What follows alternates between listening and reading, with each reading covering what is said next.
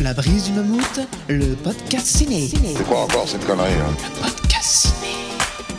Invité, Sûrement que là y aller, un autre fouille merde. un thème, L'amour est impossible. Vous avez trois heures. deux films, Qu'est-ce que vous voulez que je foute de cette saloperie? Un choix. C'est fantastique. Présenté par Mammouth. Et quand tu veux, Mammouth. Tu veux que je fasse parler la poudre? Ah oui. Bonjour à tous, c'est Mammouth. Bienvenue dans ce nouvel épisode du podcast ciné de la brise du mammouth. Alors le concept est très simple, je reçois un invité, on choisit un thème, puis on choisit chacun un film en fonction de ce thème, et enfin on débat et on tranche. Et aujourd'hui, je reçois à nouveau, avec grand plaisir, évidemment, Thierry de Pincin. Salut Thierry. Vous vous rendez compte que ce que vous entendez là, c'est pas de la bande. Il leur dit exactement à chaque épisode. C'est C'est impressionnant quand t'es en face de lui. Parce qu'il a la même tonalité, tu peux écouter toutes les intros, tu penses que c'est la même, et en réalité, le diable est dans les détails, j'ai envie Je- de dire. et, euh, bon, alors là en plus, euh, vu que j'ai la voix un peu cassée, Ouais. ça se serait remarqué. hein. Là, là, c'est Mais je me suis déjà posé la question est-ce que je l'enregistre et je dis juste euh, Non. et aujourd'hui je reçois, tu vois je- Non, ça donne un cachet, je trouve. Ça donne Après, un cachet. bon, ouais. Hmm. J'en foire de temps en temps, mais je laisse quand même un peu, tu vois, parce que bon. euh, Enfin bref, voilà. Ce petit côté un peu making of là, c'est sympa. Non, ça crée, voilà, du- ça l'en- crée du l'envers lien, du- l'envers les- décor. Ouais, ouais, ouais, c'est beau, c'est beau. Et c'est ça, tu sais, après, après plusieurs participations, tu cherches à trouver un angle différent, même dans l'émission. tu vois. Hmm. Ouais, euh, c'est important. Faut renouveler, c'est comme ça. C'est bon. Enfin voilà. Content de revenir? Ah bah écoute, toujours, hein, Ah, moi, euh, content d'avoir écouté euh, de nombreuses émissions, et à la fois pas tant, parce que c'est vrai que c'est espacé à chaque fois à la prise du mammouth. C'est espacé. Ouais. Toujours ce moment où tu te dis, peut-être est-ce terminé. Et hop, un épisode arrive. Et, c'est toujours eu, le plaisir. euh, j'ai eu pas mal de petits retards ces derniers temps en plus. Une question de retard après. Hein. Bon. on n'a pas Mais- un devoir de régularité, bien heureusement. Non, c'est vrai, c'est vrai. Mais euh, je, tu vois, je me suis, je m'étais fixé un petit objectif et je pense que je vais réussir à, à rattraper ce petit retard. On va voir. Peut-être qu'il y aura des émissions plus rapprochées là. Vous un épisode Dans les par mois qui jour viennent. euh, dans un les mois qui épisode viennent. par jour pendant six mois parce que là, voilà, un truc comme ça. Donc euh, Thierry, euh, toujours sur le site, euh, on se fait un ciné. Toujours, toujours. ouais, des toujours. chroniques, Euh, des chroniques, des écrits, des relectures, des. beaucoup de rétrospectives aussi. C'est pas tant cette année. Pas année. Mais en fait, en, fait, en- en réalité, c'est marrant que tu te dises ça parce qu'il y en a qui s'apprêtent à arriver, qui sont presque terminés. Je l'ai senti. Puisque, tu vois, tu savais. Parce que c'est vrai que contrairement à- aux autres rédacteurs qui, eux, vont se dire, allez, je fais une rétrospective sur tel réal, ben, je vais prendre un exemple, on a Soderbergh. Et euh, le, enfin, le, le rédacteur qui fait ça, lui, euh, ben, il écrit article par article, il les balance euh, au compte-goutte quand ils sont écrits. Moi, c'est vrai que je garde ça bien au chaud, j'écris toute la rétrospective, donc je prends bien mon temps, je la rends cohérente avec, enfin, euh, dans tous ses ports une fois qu'elle est terminée, et je balance tout d'un coup. Donc forcément, des fois, on a l'impression qu'il n'y en a pas, alors qu'elles sont en, gestation. Et là, il y en a, il y en a qui arrivent, ouais, effectivement. Est-ce qu'on peut dévoiler Ah, il y en ces a une, je peux pas la dire parce qu'elle a un rapport avec euh, l'épisode d'aujourd'hui. Donc tant Ah. qu'on n'a pas parlé des films, on ne peut pas en parler. Très bien. Mais là, on a euh, Michael Mann qui arrive. Ok. Coïncidence, euh, Ferrari arrive aussi. C'était pas du tout prévu, mais euh, Ah. voilà. On a Kurosawa qui, enfin Akira Kurosawa qui, Ah. qui avance. On en est encore un peu loin. On en est au 7 samouraïs, tu vois. Donc il reste quand même un beau panel de films. ouais, mais un beau panel de films. on en a déjà fait pas mal quand même, ouais. ouais. Ouais, ouais. Vous faites à plusieurs, du coup. On fait ça à deux, ouais. Enfin, sur celle-ci, on fait ça à deux. Il y en a une que je t'ai pour l'instant, qu'on a fait à plusieurs, euh, Hmm. qui a un rapport avec le film d'aujourd'hui, qui, ben, on en est au film d'aujourd'hui, d'ailleurs. Ah. Voilà. J'attends Ok. l'écrit euh, d'une des rédactrices qui se reconnaîtra peut-être. Euh, non, qu'est-ce qu'il y a d'autre? Euh, Je pense que c'est à peu près tout. Je m'apprête à lancer quelque chose, peut-être autour de Catherine Bigelow. Voilà, j'en ai pas encore parlé à la rédac, donc s'ils écoutent ça, ils le sauront que. Ah. c'est ma prochaine proposition. Ok.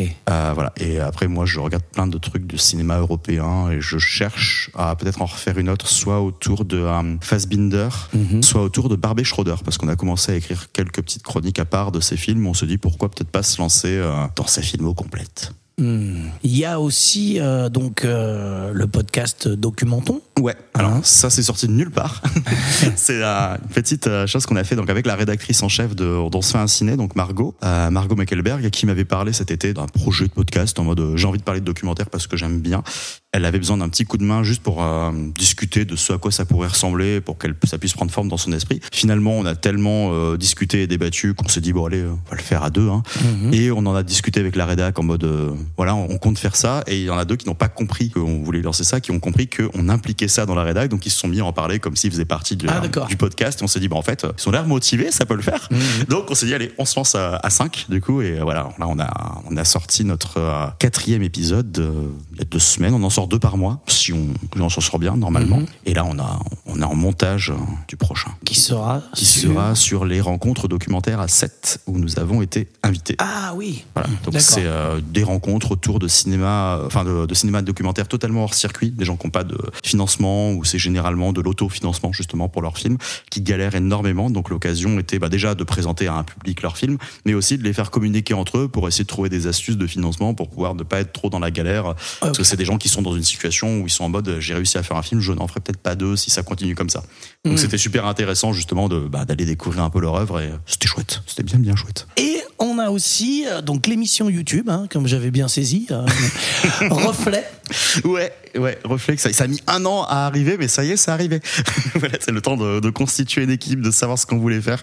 Ce qui est toujours un peu, euh, encore un peu nébuleux maintenant, parce que on sait pas ce qu'on fait. non, c'est pas ça. C'est que vu qu'on a, on a pris la décision de faire animer chaque épisode euh, par une personne différente de l'équipe, Ouais. donc forcément, ça apporte différentes couleurs. Des fois sur lesquelles on s'accorde, euh, d'autres fois où après la personne se dit la prochaine fois je ferai pas exactement comme ça. Donc du coup, on ajuste. On veut pas que ça ait une personnalité ultra claire et précise, mais plutôt cinq personnalités correspondant aux cinq animateurs. Donc euh, c'est ça l'avantage, c'est que ça, enfin normalement quand on sera bien tous à l'aise, euh, il commence à être bien le cas, hein, ça aura différentes couleurs à chaque fois. D'accord. Ouais, donc c'est bien, on se lasse pas. Ouais, c'est l'idée. En tout cas, déjà, nous, on se lasse pas à le faire. Donc, c'est déjà pas mal. Et après, on espère que euh, bah, les spectateurs, spectatrices, auditeurs, auditrices ne se lasseront pas à regarder ou écouter ça.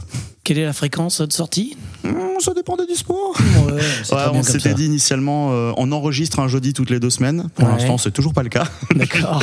Dire voilà, il y a eu genre deux mois et demi, je crois, d'écart entre les deux premiers épisodes. Mais là, après, c'est ben, tu vois, il y a des indispos, il y a des trucs, on, on se met d'accord. On est content de faire un épisode quand on le fait. Voilà. Et euh, on verra si on arrive à se mettre en rythme après plus régulier derrière. C'est pas. De pareil. toute façon, c'est pas la peine non plus. hein. Euh, je suis bien placé pour le savoir. Euh, Est-ce que t'es paré on, on attaque? Crois que l'on peut attaquer. Passe-moi l'objet de ma visite. Vous venez me parler de quoi? T'as quel sujet? Ouais, bah au moins, on sait de quoi on parle, là, c'est clair. Alors, le thème que nous avons choisi aujourd'hui est médias pourris. Donc on va parler d'actualité. Un peu.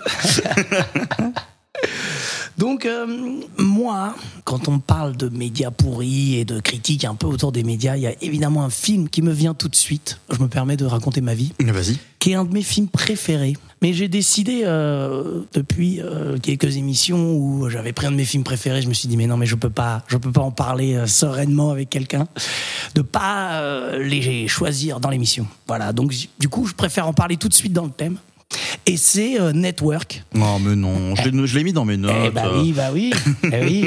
Et en plus c'était un réalisateur dont on a parlé la dernière fois, donc euh, voilà, je On a peut-être même potentiellement euh, cité Network déjà la dernière fois, ce qui serait pas étonnant. Ce qui serait pas étonnant, voilà, exactement. Et donc, euh, bon, voilà, je, je, toi aussi, alors, tu l'aimes bien? Ah, Network, oui, c'est fantastique. D'ailleurs, c'est, enfin, je crois que c'est l'un des seuls deux films que j'ai, tu sais, où j'ai fait le petit craquage de, de fanboys, où j'ai acheté une très très belle édition euh, du film, là où normalement je me contente d'un truc plus classique. Et là, j'ai fait non Network, il y a une belle édition qui est sortie, je la prends. Non, non, j'aime énormément euh, ce film, enfin, comme j'aime énormément Sidney Lumet, si ce n'est pas euh, déjà compris. Oui, c'est vrai que je ne l'ai pas dit. Euh, Bravo. Il y a un réalisateur, mais je vous dirai pas lequel. Voilà, c'est ça. Euh, ouais, voilà, donc euh, un peu classique avec Sidney Lumet, c'est toujours euh, d'un côté euh, quelqu'un qui a euh, des idéaux et de l'autre côté la, la machine qui euh, Qui qui essaie de combattre. hein, c'est ouais, ça. voilà, exactement. Et donc là, on a d'un côté euh, ce euh, vieux journaliste qui bosse à la télé et qui a des idées euh, précises de la façon dont il faut informer, c'est-à-dire euh, être sérieux entre guillemets, euh, prendre les gens euh, pour des personnes intelligentes et, euh, et faire une une euh, je vais, je vais réussir à parler hein, et faire une information de qualité alors que de l'autre côté euh, il y a euh, la nouvelle qui arrive et qui se dit ben non on va faire de l'infotainment ou des choses comme ça du sensationnel pour attirer euh, le public et et, et faire de l'argent, quoi. Avec Lumet, on ne sait jamais comment ça finit, donc je non, ne dirais mais pas après, ça on finit peut, Mais bon, on peut, je pense, pour expliquer, 2023 en même temps. pour expliquer aussi comment ça se passe, mais sans, mais non, mais même pas, tu sais, parler de la finalité. Je pense qu'il faut même dire quel est l'élément, l'élément réellement déclencheur, au-delà de cette jeune louve, justement, qui arrive Mm. euh, de, euh, enfin, de tous les idéaux financiers de la chaîne, qui veulent aussi que ça tienne, hein, donc ils l'engagent pas pour rien, et elle, voilà, justement, elle part un peu, euh, ben, dans des trucs où, clairement, il va falloir épurer, virer le vieux et faire ça. Mm. Et euh, ce qui déclenche euh, tout ce qui fera le sel du film, c'est l'annonce en direct dès le début du film du suicide Oui. de vieil homme qui annonce en direct voilà, bon, puisque c'est comme ça, ce sera mon dernier et demain je me tue. Voilà, je vulgarise un petit peu. Et donc à partir de là, ça fait un tel pic d'audience qu'il décide de l'exploiter parce que maintenant qu'il en a plus rien à foutre, il dit tout ce qu'il pense. Et donc c'est oh on va lui créer un show et en fait le mec est en train de tomber dans une espèce de semi-dépression, semi-état de folie et, euh, et la télé le filme en mode euh, le gros rapace là qui prend tout ce qu'il peut prendre en continuant à agrémenter son état de santé euh, qui se détériore à mesure du film. Et ça c'est assez fou dans ce que ça dit Et on justement. voit hein. autour tous les stratagèmes qui se mettent en place pour que tout le monde puisse en profiter, gagner de l'argent, etc. C'est ça. Ça en dit très long sur le système médiatique, alors que c'est pas un film très récent. Non, non, non. Euh, attends, j'ai un doute. C'est 76. 75, hein, je crois. Ouais. Oui, 75, Bon, 76, ouais. Bon, voilà, à vérifier. hein.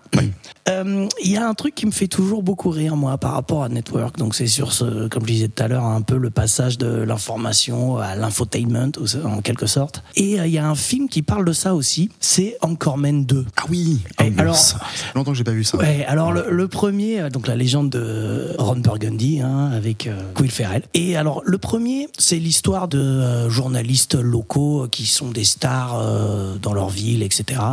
Et ça traite pas exactement des médias finalement, mais plus un petit peu du melon des mecs qui sont complètement débiles et de leur sexisme et euh, de toutes ces choses-là euh, parce qu'ils ont un peu de pouvoir et qui voilà ils sentent plus pisser. Alors que le deuxième, euh, eh ben ils vont sur une télé nationale et euh, ils inventent, bon évidemment c'est pas exactement un documentaire, et ils inventent l'infotainment et du coup leur émission qui passe à, à minuit parce que c'est des tocards, elle commence à faire un carton quoi, voilà. Et donc ça me fait toujours rire que ces deux films complètement différents De la les, même chose. les deux se répondent assez différemment et c'est vrai qu'après ils ont même deux tons différents. Moi c'est vrai que j'avais Ouais. pas spécialement accroché le premier. Et toute cette vague de films avec Ferrell, euh, tu sais, euh, bah, dirigé par Jay Roach ou, euh, ou Adam McKay, là c'est Adam McKay en Mhm. l'occurrence, c'était pas quelque chose qui m'accrochait beaucoup. Je m'y je étais intéressé quand Adam McKay avait commencé à faire des films entre grands guillemets plus sérieux, hein, parce que quand même très vulgarisant, euh, Mhm. Ouais, ce que tu veux, mais La forme est toujours super. Je parle pas de son dernier parce que Non. je- j'aime vraiment pas son dernier. On est pas fan non plus. Mais du coup, je- j'avais regardé celui-là, pas spécialement accroché. Et tout le monde me non, non, mais attends, tu dois voir la suite, c'est pas possible. J'ai mis du temps. Mm. J'ai mis du temps. Tu vois, Vice est sorti. Je regarde, je fais bon, allez, je vais quand même regarder. Et oui, le, ce second est, euh, est quand même vraiment très sympa. Donc c'est le genre de truc où si t'accroches pas à l'un, tu peux quand même tenter l'autre. Il y a Ouais. forcément un des deux tons qui va te parler, quoi. Moi, j'avoue que le premier me fait beaucoup plus rire. Ah ouais? Ouais, ouais, tu vois, c'est fou. Hein, c'est un. Alors que Will Ferrell, j'ai beaucoup de mal, mais le premier, il me fait vraiment Ah mourir Ferrell, disons que c'est c'est de l'entertainment à l'américaine. Il a son style bien à lui et c'est très loin de notre culture, en fait. Ah ouais, il y a plein de films où je, je regarde ça, je fais mais qu'est-ce que pourquoi? Alors bon, celui-là il m'a beaucoup fait marrer et le 2, bah je le trouve drôle aussi, moins et je trouve que je te dis c'est ce parallèle avec Network qui me fait rire à chaque fois. Il y a peut-être que moi qui le vois, je sais pas mais euh, mais à chaque fois je me dis euh, putain merde. c'est. Alors que Faye Dunaway aurait tout à fait pu faire une apparition, je veux dire. Bah, Elle je- est toujours là, elle s'ennuie. Elle Ouais. travaille dans des trucs comme ça. Bah ouais. ouais, je la vois bien donner la réplique à Will Ferrell. Faut la faire accepter, hein. ça c'est un autre débat. Bon. Euh, voilà, bon écoute, est-ce que toi t'as quelques films qui te viennent Oui, quand on parle de euh, ça oui, oui, J'imagine que oui, hein, je j'en ai d'autres. Je rallume mes euh, notes depuis tout à l'heure. Je te laisse un peu la parole quand même, je suis sympa. Non, je vais aller. Bah, écoute, pour l'instant, euh, histoire de rester de ce côté-là, on va Mhm. dire de, de la map monde, donc euh, du côté états-unien, parce qu'après j'en ai d'autres, tu vois, dans différents pays. Je pense à Quiz Show de Robert Redford. Alors c'est pas exactement aussi cynique, tu vois, que ce qu'on peut avoir avec Network, quoique ça fait peut-être un peu penser à Slumdog Millionnaire par certains Mhm. certains aspects, tu vois. Donc c'est euh, avec Redford, euh, enfin avec euh, non Ralph Fiennes qui joue un espèce de prodige des quiz shows à l'américaine. Tu sais, c'est cette espèce de truc où tu ne fais que euh, ressasser des données que tu apprends par cœur, tu vois. Ce qui prouve que euh, les gens pensent que euh, T'es intelligent. voilà, qui qui sont intelligents alors que non, bah, ils, ils comprennent, enfin, ils apprennent des trucs, mais ils savent pas du tout ce à quoi ça correspond. Et euh, ce mec-là, tu sais, il en est à un espèce de moment fatidique. C'est un peu comme n'oubliez pas les paroles, genre à la, à la 30e victoire, enfin, je sais plus exactement. Et il est temps euh, pour euh, la chaîne de le laisser tomber, mais le mec est vraiment trop malin pour ça.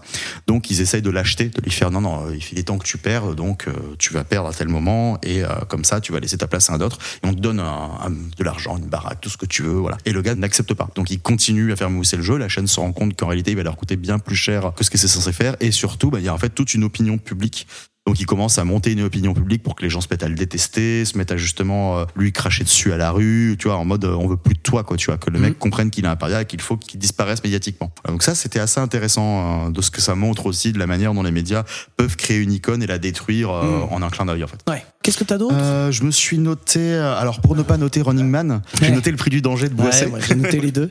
j'ai vu il y a pas très longtemps, découvert justement, enfin j'avais vu Running Man il y a longtemps parce que Mhm. j'avais lu la nouvelle de King et euh, enfin, de, de Richard Bachman, pardon. Bien sûr. On ne sait pas qui est. Richard. Voilà. Mais euh, enfin voilà, le, le film avec Schwarzy qui est pas quand même pas terrible. hein. Non. voilà, et le prix du danger, on me le montre, je c'est oh, à peu près la même chose. Après j'ai vu qu'il y avait des accusations de plagiat un peu partout quoi.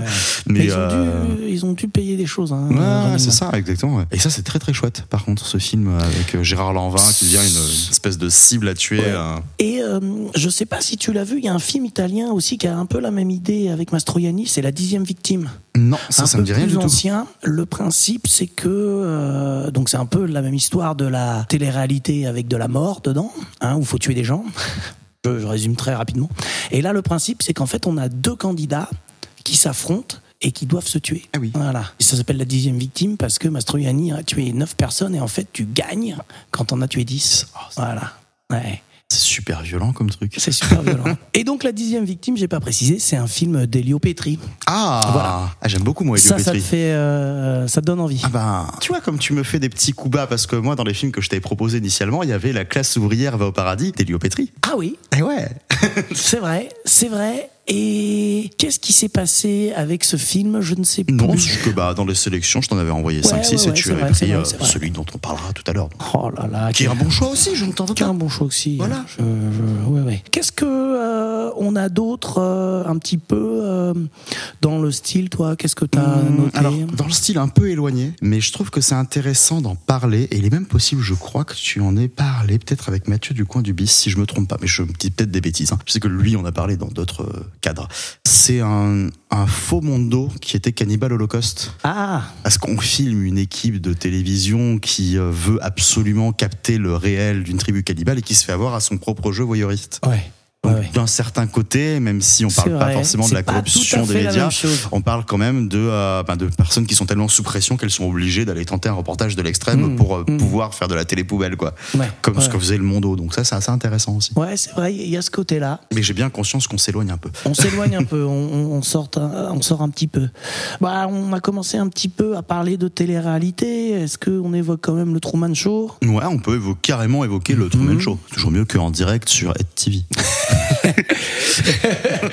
Écoute, c'est un, un regard qui n'implique que toi. Euh, Là, c'est vrai que Truman Show, euh, en plus, c'est bien parce qu'entre Peter Ware et euh, donc le scénariste, dont j'oublie le nom, Andrew Nicole, voilà, euh, on a quand même deux auteurs intéressants. Hmm. Cool de le mentionner. Qu'est-ce que j'ai noté d'autre? J'ai noté Nightcrawler. Tu ah, l'as vu? le, un- le film qui euh, s'appelle Nightcall Nightcall en Nightcall. français parce que Nightcrawler c'était sans doute trop cool. Oui, c'est ça, c'est compliqué. sur ceux qui piratent les, les civils de la police pour aller euh, sur les scènes de crime Exactement, avant tout le monde et et filmer les des cadavres. trucs, ouais. des cadavres, des trucs horribles. Euh, je me un souviens de ce truc film. ouais. extrêmement cynique et assez morbide, qui est assez dérangeant. Ouais, Euh, voilà. On est, on est d'accord.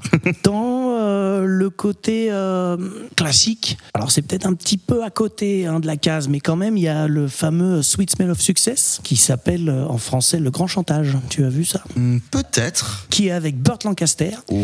et surtout Tony Curtis. Je dis surtout Tony Curtis Ah, mais si. qui a le pas- rôle euh, mais, principal euh, en fait avec Burt Lancaster qui est le grand mania de la presse et en fait il veut faire perdre quelqu'un et donc il engage Tony Curtis qui est lui un peu à la dérive en tant que journaliste et il lui dit bah voilà je veux que tu coules ce, ce mec là et donc c'est un peu ce que tu disais tout à l'heure aussi euh, les gars qui ont la capacité de monter la popularité de quelqu'un ou de le descendre euh, voilà donc c'est là-dessus euh. et donc tout le côté aussi bah, vénal parce que le personnage de Tony Curtis il, est au fond du trou et voilà il se dit ah je vais gagner et donc on met la morale de côté pour se racheter au niveau financier voilà bon Je crois l'avoir vu, mais je suis pas certain.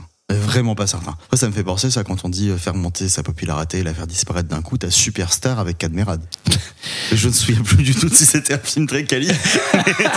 non, moi j'avais pensé à. euh, Alors pareil, dans un autre registre, et euh, bon, c'est pareil, c'est c'est un petit peu tu sais, le, le pavé d'à côté, mais euh, qui peut être un parent éloigné, c'était Scandale, d'Urosawa. ah oui, Voilà. oui, oui. sur ce côté donc voilà enfin un faux couple hein, juste deux personnes qui se croisent je crois que le principe c'est qu'il y a une intempérie et que du coup il y en a un qui rapporte un manteau à l'autre dans une chambre et il y a un paparazzi qui est là et qui les chope. Puis ça paraît dans le magazine Amour un magazine de presse à scandale japonaise. Et ça va être toute la lutte de ces personnes qui pour ne pas avoir leur réputation entachée vont devoir se battre contre la presse qui a bah, pour justement combattre le fait que potentiellement on va leur faire un procès continue à sortir des articles de plus en plus morbides de plus en plus mensongers soit sur leurs prétendues relations soit sur d'autres choses un peu enfin, néfastes qu'ils auraient pu faire. Ça parle d'obstination aussi c'était assez sympa ça justement dans ce que ça dit de la presse également euh, dans les années euh, 40 ou 50 je ne sais plus je crois 50 Écoute, je crois qu'on a commencé à en, à en dire pas mal. Je vais Ouais. quand même en, en citer un petit dernier. Tu pourras en citer un aussi, parce que je suis comme ça, je ne vais pas me permettre de, de finir. euh,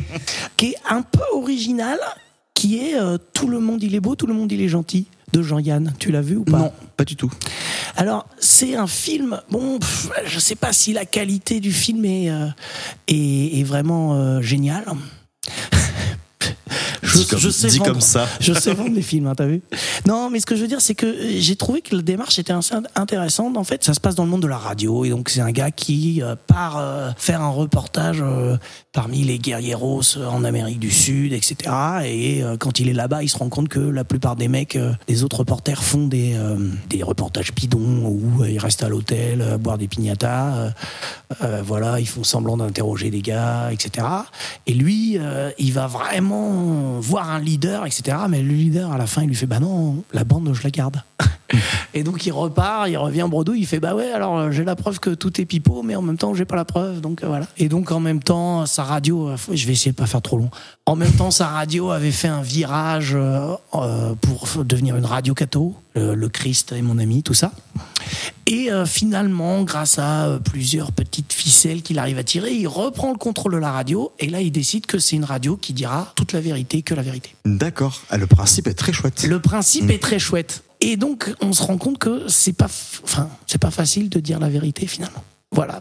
Oui, Donc euh, voilà, le principe est très chouette, effectivement. C'est pour ça que je voulais le citer. Je sais pas si le film ne devient pas un petit peu long un moment. Après, c'est aussi un peu un film comique, tu vois, Jean-Yann, euh, évidemment. T'as par exemple un moment où, euh, en fait, ils ont plein de sponsors. Lui, il dit, bah non, on va pas faire de la pub euh, comme ça, gratuite, euh, pour des marques qu'on connaît pas. On va tester euh, tous les produits avant de dire, et on dira s'ils sont bien ou ils sont pas bien. donc voilà, donc tu vois, tu vois les mecs à la, euh, à la chaîne qui goûtent tous les cassoulets pour savoir lequel va être le sponsor. ah non mais son humilité lui rend honneur là parce que font fausser quoi. Je veux dire, c'est pas toujours Voilà, donc voilà, tu vois, c'est que des trucs comme ça, évidemment, ça parle aussi de politique, de machin, de trucs, il y a plein de choses, mais euh, voilà. Est-ce que tu, tu as Voilà. un, un dernier film que tu souhaiterais euh, évoquer avant de te, jeter sur euh, Tout le monde il est beau, tout le monde il est gentil? J'avais noté France de Bruno Dumont, mais je suis Ah. pas forcément capable d'en parler. Tu vois beaucoup. En tout cas, c'était un film qui m'avait intéressé dans ce qu'il disait, tu vois, de justement de la, de la boucle médiatique et du fait que tu te fais totalement enfermer dans cette volonté de scoop aussi. Hmm. Par contre, je fais un parallèle. Alors même si, alors là, on s'éloigne vraiment pas mal, mais ce que tu me disais sur le côté euh, seigneur de guerre, qui va du coup, euh, enfin le dire, euh, si tu, enfin tu fais le truc, mais je garde la bande, ça me fait penser au. Bah, je reviens sur ce que je disais avant. C'est un film dont je parle trop. Espérons que ceux qui euh, écoutent des fois ce que je fais n'aient pas tout écouté en même temps, sinon ça va radoter. c'est le, euh, le documentaire euh, Idi Amin Dada autoportrait de Barbé Schroeder. Je sais pas si tu vois ce que c'est. Pas du tout. C'est un film qui se passe dans les années 80, soit pile 4 ans après l'accession au pouvoir par coup d'État de Amin Dada. D'accord. Il est encore au pouvoir et ben, il y a, je crois, Arte qui demande, enfin non, non, je crois le Figaro, pardon, le Figaro qui demande euh, à, à Schroeder, on a du budget, est-ce que tu veux aller filmer quelqu'un pour faire un portrait politique Et le mec dit, bah, je vais aller filmer Amin Dada. Et donc il se pointe comme ça et Amin Dada en profite en disant bah, tu vas faire un autoportrait, ça va être un film de propagande à ma gloire. Ok. Et Schroeder pose sa caméra et réussit par le cadre à rendre le gars assez ridicule sans jamais lui dire. Tu vois, le mec est vraiment persuadé qu'on fait un film à sa gloire. Et euh, là, ce que ça me fait penser, c'est que du coup, il y a un moment dans le film, alors que tu ne vois pas si tu vois la version courte entre grands guillemets. Maintenant, il a remis les images dedans après la mort d'Amin Dada. Mais euh, il y a un moment où euh, il montre un hélicoptère. Là, il fait ouais, tu filmes le truc. Et après, il montre le moment où il balance des opposants politiques euh, au crocodile. En mode, ouais, là, on les balance là, puis on les tue comme ça. Et il y a, il y a même sur le sur le tournage, tu avais des coupures d'électricité à cause des opposants politiques dans la rivière qui coupaient les barrages hydrauliques. Et du coup, quand il voit le film, Amin Dada, il fait tu coupes ça. Le Schroeder dit non. Et du coup, il a kidnappé des diplomates français en disant tant qu'il n'a pas retiré les minutes de ce film, je ne libère pas les otages. Donc ils ont été obligés de le faire. Et après, il a rajouté tout ça. Mais du coup, c'est vrai, ça me fait penser à ça. Donc, Ouais, on n'est ouais. pas du tout dans le truc là. Mais le côté, voilà, tu vois, le média doit être totalement à ma gloire. Et finalement, hop, le réalisateur est plus malin que lui et arrive à montrer la supercherie Ouais, derrière. euh, Il y, a- il y a quand même un, il y a quand même un rapport. Il y a même un si c'est pour montrer la supercherie, il y a, y a un rapport évident. quoi. Ah, mais en tout cas, je te le conseille. Bah, très, ça euh, a l'air assez euh, c'est assez intéressant. intéressant, ouais, ouais, surprenant. Enfin, je n'ai pas les mots exacts, mais voilà. bon, t'es prêt? On, on enchaîne? Allez, à toi l'honneur. On commence par quoi? Exposez votre proposition. C'est parti. Mon bon Thierry, quel film as-tu choisi pour nous parler des médias pourris? C'est le moment de faire ton choix. c'était déjà? Alors j'ai choisi, enfin, je t'ai proposé le gouffre aux chimères de Billy Wilder. Ah, D'une coïncidence, c'est que je venais de le découvrir et que tu m'as dit cite-moi un bon film. voilà, voilà, réellement. Hein. C'était oh celui-là, je veux bien en discuter. très bien. Alors, est-ce que ce serait ce réalisateur-là dont tu réalises une. Dont on est en train de faire Ouais. donc euh, avec euh, Camille, dont se fait un ciné, une rétrospective actuellement. D'accord, très bien. Le gouffre aux chimères de Billy Wilder, qui est du coup, enfin, en plus euh, placé dans ses filmographies, euh, le film qui suit Sunset Boulevard. Mm. Donc un gros tournant hein, pour Wilder. Le mec vient d'avoir, pas, pas une consécration, mais en tout cas un, un gros film très reconnu, et il s'agit de transformer un peu l'essai. Donc il décide de partir dans quelque chose d'un petit peu autre. Ça raconte l'histoire de Charles Tatum, qui est joué par celui dont on n'arrive plus à déterminer l'âge à partir de 40 ans, Kirk Douglas. voilà. Et qui donc est un mauvais journaliste autoproclamé. C'est-à-dire qu'il débarque dans une petite, euh, il débarque dans une, Ouais, dans un ouais. petit canard local en disant, moi je suis un grand journaliste new-yorkais qui a été viré parce que j'ai fait de la merde et vous allez quand même m'engager parce que je suis merveilleux. Bah, cette espèce de truc, il arrive à manipuler les foules parce qu'il a une belle élocution. Il se fait engager donc par euh, ce petit canard local et on lui propose, voilà, enfin au début il essaie de trouver un sujet et on lui propose une rubrique presque de chien écrasé en lui disant, tu vas aller euh, faire la foire aux alligators du coin, euh, donc dans une ville un peu plus loin. les serpents sonnettes. Ah, les serpents, être exactement. Et donc il part là-bas et coïncidence, il s'est passé quelque chose pas très très loin de là où il est censé aller. Il y a eu un éboulement dans une caverne par des mecs qui essayaient de faire de l'excavation de potentiels trésors antiques. Et il y a un gars est coincé euh, là-dedans et donc ils sont en train de se poser la question du comment est-ce qu'on va faire pour le sortir, donc de réfléchir à ça. Et il décide de s'arrêter et d'aller rendre visite au gars et se dit tiens, il y a peut-être un filon. Si j'arrive à maintenir le gars euh, suffisamment là-dedans, euh, enfin dans sa caverne, euh, en train bah, plus ou moins de mourir, hein, j'arriverai à tenir un super gros scoop. Et donc Mm. euh, tout un engrenage se met autour de ça qui va dépasser le personnage et en tout cas dépasser aussi bah, toute la population locale qui se retrouve à la fois aux prises avec ce mec qui va leur dire quoi faire parce que lui il a une vue sur la situation et il leur impose. Et donc lui aussi se fait avoir par son propre jeu et sa propre culpabilité. Je sais pas si je résume bien. m'a Ouais, c'est hein. pas mal. Ouais. C'est pas mal. c'est pas mal.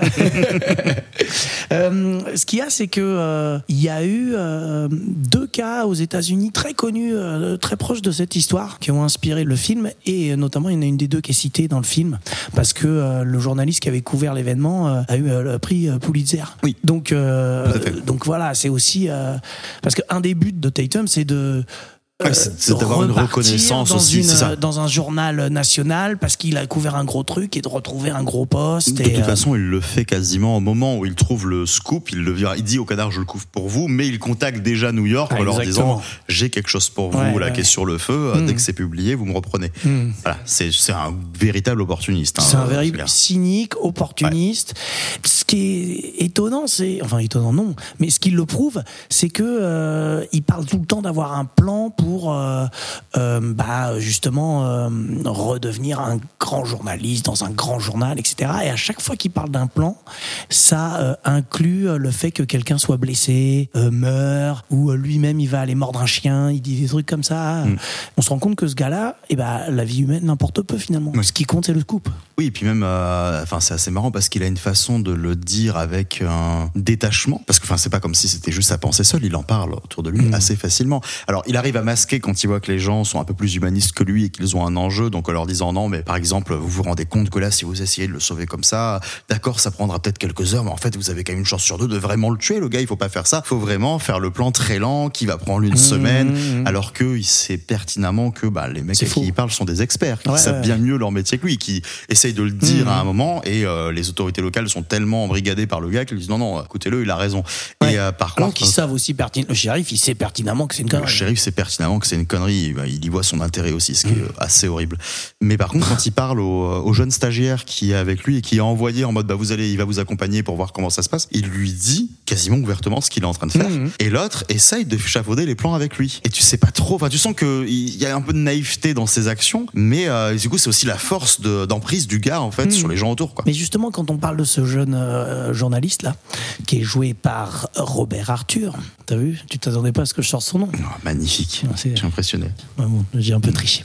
Euh, et bah, euh, il y a ce côté où on voit que c'est un gars euh, qui a plutôt euh, une, une bonne morale au début. Oui, oui, bien sûr. Mais en fait, c'est ce que tu disais, c'est qu'on vit dans un monde où tout le monde est tellement un peu pourri, où ça paraît tellement normal ce que dit Tatum, Mm. parce que tout le monde agit un peu aussi euh, en fonction de ce qu'il dit, euh, combine avec lui, que finalement, et bah, ce gars-là qui est un peu naïf, comme tu dis, et bah, on se rend compte qu'il tombe là-dedans parce que bah, ça lui paraît sans doute normal vu que Et tout il le est monde le fait. persuadé d'une forme de bien fondé dans ce Ouais, que raconte à chaque ça. fois. Il est là, il le soutient Mmh, en disant non, non, mais je sais que vous voulez faire ce qui est juste pour cet homme. Ouais, ouais, Alors que bon, il suffirait de, se, de juste regarder avec un tout petit peu de recul pour voir le parallèle. Comme je disais juste avant, là, il y a tout le monde qui profite, vraiment. Enfin, à part le père du. Alors attends, j'ai oublié son. Ah oui, Léo Minossa, donc qui- est coincé. Qui est coincé euh, ouais, de- dans la, grotte. Ouais. À part son père et sa mère qui sont désespérés, et aussi euh, le patron bah, du petit journal de Tatum, monde profite de l'événement. Donc il y a la femme de Minossa qui voulait se barrer, mais comme en fait c'est le propriétaire du petit resto euh, station-service juste à côté, et bah ça va lui permettre de faire de la thune parce que tout le monde va venir, euh, donc ils vont vendre des couverts et des couverts. C'est un personnage très pivot en plus, Ouais, euh, cet homme. ouais. Il y reviendra sûrement après. hein. Il y a le shérif, comme je disais, qui est, euh, bah, qui est de mèche parce qu'il se dit ah bah ouais si je couvre l'événement et qu'on a l'impression que je fais tout le bien, bah je vais être réélu. Ouais. Parce que les shérifs sont Parce que les shérifs sont des élus locaux, effectivement. Et un peu tout le monde. Il y a une fête foraine qui vient euh, autour. Tout le monde vient pour voir ce qui se passe. Il y a des radios locales aussi qui interrogent les gens et on Mm. voit notamment un moment un gars euh, qui a été le premier effectivement à arriver avec sa famille, qui est tout fier Ouais. de dire ah bah oui c'était moi le premier. Il y en a qui disent qu'ils ont été les premiers, mais c'est pas vrai, c'était moi. Ah oui, non, mais quand le maire. même- quand même le... pour eux, c'est une petite C'est vrai fierté, que quoi. quand, tu- quand t'as cette famille qui débarque et qui dit c'est ici qu'il y a le, le gars coincé là, on peut aller voir. Et tu fais attends, mais enfin, pourquoi? Ouais. Ils ont vu un truc dans le genre, ils ont envie d'être là alors qu'ils vont même pas pouvoir aller voir jusqu'au bout. Enfin,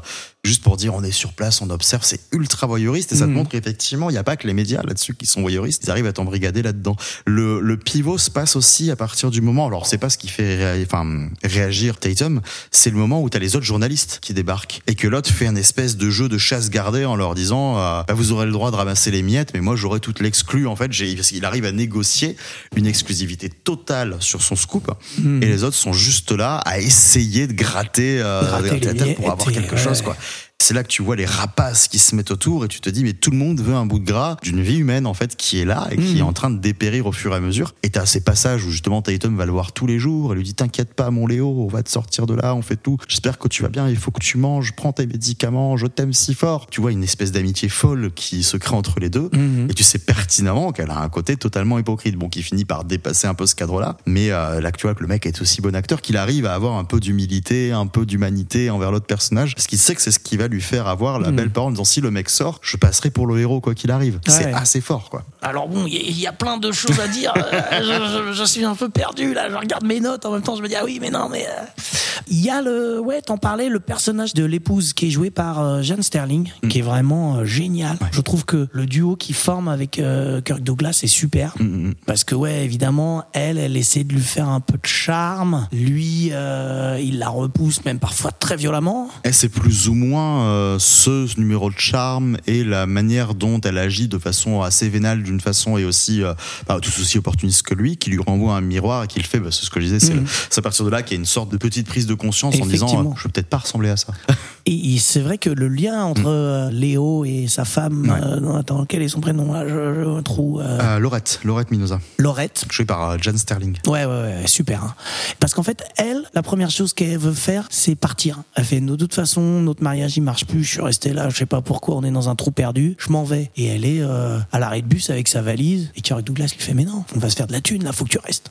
Et euh, c'est à ce moment-là qu'arrivent les premiers, là, comme tu disais tout à l'heure. Euh, mais qu'est-ce qu'ils foutent là, ces voyeurs? Et ce sont les premiers d'une longue, longue, longue série. On voit même un moment euh, un train qui arrive euh, qui s'appelle le Minosa Spécial. Ouais, l'accent, c'est pas comme ça qu'on dit en anglais, je sais. Donc ouais, voilà, il y a plein de trucs comme ça qui sont incroyables au niveau du voyeurisme et des gens qui viennent et qui viennent. Et ça devient effectivement une, une espèce de foire locale. T'as l'impression d'un Woodstock qui se recrée devant toi. Enfin, c'est ça qui est assez fou. Il y a un truc qui est assez intéressant dans la manière dont du coup Wilder va mettre ça en scène, je trouve, c'est qu'il joue non pas forcément sur deux échelles de plans différentes, mais sur deux unités de lieu très précises avec le resserrement des cadres. Il joue vraiment sur l'intime et l'ouvert.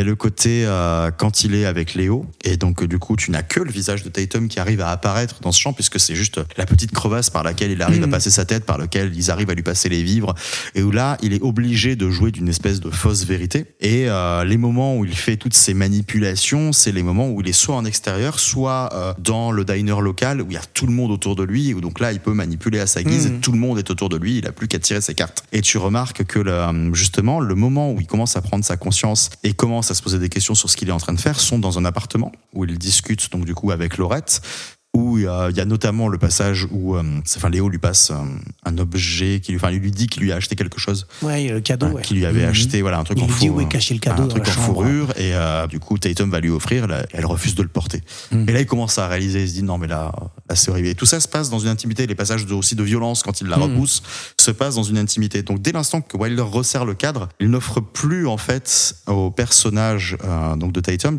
la possibilité de voir des miroirs qui lui reflètent sa propre arrogance Ni d'audience, Voilà. euh, ni d'échappatoire. et il est soit Ouais. seul face à l'objet de sa saloperie, qui est donc euh, Léo, soit à un miroir de sa méchanceté, qui est donc le personnage de Laurette.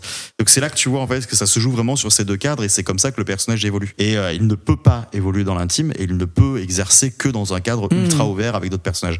Donc voilà, c'est comme ça. Il joue vraiment sur ces deux concentrations-là, en les rapprochant de plus en plus. Voilà, et c'est euh, du coup il fait une mise en scène qui se resserre, ça fait un étau. C'est assez puissant comme façon de mettre en scène. La mise en scène, alors tu vois, c'est un film, euh, on, on l'a pas précisé euh, tout à l'heure, c'est un film de 51. Donc on peut imaginer bêtement parce que euh, euh, on est un peu stupide des fois et on croit que le cinéma a été inventé il y a deux semaines. On peut se dire que ah bah la réalisation ça va être plan-plan, mais pas du tout. Tu vois, l'exemple que tu as donné est vraiment euh, crucial. J'ai envie de dire justement. Oui, j'ai pas peur d'utiliser des adjectifs comme cela. Écoute, Très bien, euh, très bien, ça me je- va, ça me va. C'est une bonne et, description. et- et je trouve que il y a plein de petits plans, de petits raccords qui sont vraiment géniaux dans le film. Mm. Tu le dis, euh, effectivement, on, on voit juste sa tête en jouer là quand on est du côté euh, de Minosa dans, le, dans la cave. Mais à l'inverse, on le voit aussi de l'autre côté. Et à chaque fois, par cette lucarne, on voit aussi Léo qui est en train de mourir. Et quand Tatum est en train de discuter avec un, un autre personnage pour dire oh là là, en fait, euh, c'est la merde, il va pas bien, machin et tout ça, on voit la tête de l'autre qui, hein, l'œil était dans la tombe. c'est totalement ça. ouais. Euh, J'aime bien aussi un petit raccord au noir au début avec une ellipse où euh, justement tu l'as dit Tatum il vient euh, se vendre dans le, le- le petit canard local. Il est pris et lui il pense bien rester là pour deux mois. Il trouve un truc il se barre. Et donc il y a ce moment où il s'approche de la caméra ce qui fait un noir et après on le voit repartir de dos de la caméra, ce qui, voilà. Et en fait, là, il y a une ellipse d'un an. Et il dit, ouais, ça fait un an que je suis là, j'ai rien à me mettre sous la dent. Et voilà, il y a ce petit truc un, petit peu intelligent.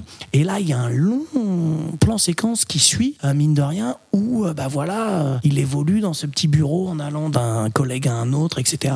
qui est aussi un plan qui est quand même assez impressionnant. Enfin, j'ai trouvé. Oui, puis de toute façon, c'est un personnage qui est aussi en lutte, parce que c'est vrai que c'est ce que. alors, c'est assez étonnant parce que c'est pas lui qui le met en avant, Et tu sens que c'est un, une déduction, vu comment c'est amené de la part du patron du canard. C'est quand il lui dit Ah, et au fait, personne ne boit ici. Mm. Et qu'il lui lance un grand regard en lui disant Je sais pas d'où tu viens, mais je te le dis. Et tu sens pas qu'il l'aurait dit aux autres de la même manière. Tu sens qu'il y a Ouais, ouais, un ouais. truc. Mais c'est parce qu'il avait posé une petite question avant. Oui, non, bien sûr, euh, évidemment. où L'autre avait répondu de façon cynique. euh. Voilà.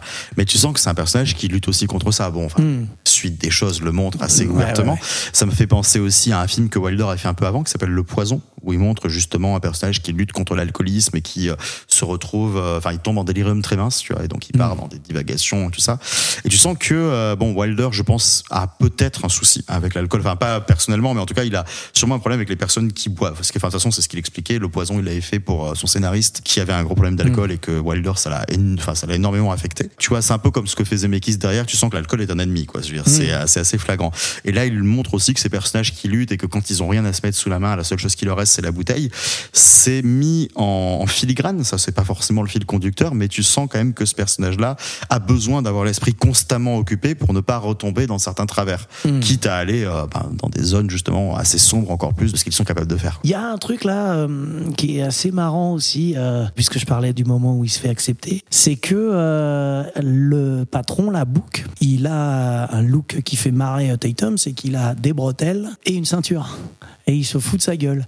Et justement, euh, après le raccord au, euh, au noir dont je parlais, eh ben on voit que Tatum, il a le même look. J'ai pas fait attention à ça, Et- effectivement. Au moment où il arrive justement euh, dans la station-service et qu'il se rend compte qu'il y a un truc et machin, hein, il enlève les bretelles. Donc tu vois, il y avait ce côté où bah ouais voilà, je suis devenu euh, une espèce de plouc aussi comme eux, machin. Donc je suis habillé comme ça. Et là, il trouve son coup qui va le sortir du rien et hop, il enlève les bretelles, il a juste sa ceinture, et il a plus ce look euh, pépère euh, dont il se moquait quoi. Il remet son avis de lumière. Il remet son avis de lumière, ouais. ouais. Euh, alors bon, j'ai d'autres petits moments de réalisation qui me plaisent, mais euh, bon, c'est du spoil, alors euh, j'ose pas trop en parler. euh, donc je, je- voilà, je vais pas en parler. Mais tu l'as dit et je le redis, la réalisation est au top. Il y a un travail sur les deux états de panique aussi du personnage. Voilà, la fausse panique et la vraie panique. Tu as le côté, euh, il est bien obligé de faire croire qu'il s'inquiète énormément de la santé de ce personnage, même si tu sens qu'il l'apprécie quand même, à mon avis, ce dès le début, qu'il il lui trouve une certaine bonhomie, une certaine sympathie en se disant bon, mon pauvre gars, désolé, tu vas être ma victime, mais t'as rien demandé, bien gentil. Cette espèce d'état de panique, de vous rendez compte, si vous faites ça, cet homme va mourir et de manipuler un peu les foules comme ça. Et puis tu sens la bascule, tu sens le moment où il commence vraiment à le penser, qu'il se dit non mais là faut qu'on le sorte maintenant, c'est pas possible, il va mourir. Le sentiment d'urgence, la manière dont pareil Wilder va réussir à jouer ça en accélérant son montage, bon, de toute façon ça revient même de la thématique de l'étau qui se resserre, enfin de l'étau pardon, qui se resserre. Il arrive à mettre plusieurs couches de lecture euh, dans une même intention et ça c'est assez intéressant Ouais. aussi. C'est un film qui a pas marché à l'époque. Ah, ça, ça, tu vois, je me suis pas immensément Mm. Renseigné encore. J'attendais de voir le euh, suivant pour voir, c'est le. Ah, merde. Enfin, je suis dit, quand j'écrirai sur le prochain, je regarderai le, Je t'ai- le raccord pour. Non, c'est pas Je grave. t'ai spoilé euh, ta rétrospective. Non, c'est un film qui a pas tellement marché. Euh, c'est vrai aussi que c'est un film qui est C'est très même- sombre aussi. Et oui. Et puis surtout à l'époque, on disait mais ah c'est n'importe quoi. Et en fait justement, il a fallu attendre les années 80 pour que ce film soit réévalué parce que bah, l'actualité des médias a fait qu'il commençait à avoir un écho familier. Hein, je dirais, pour être poli, parce que je suis un gars poli, moi.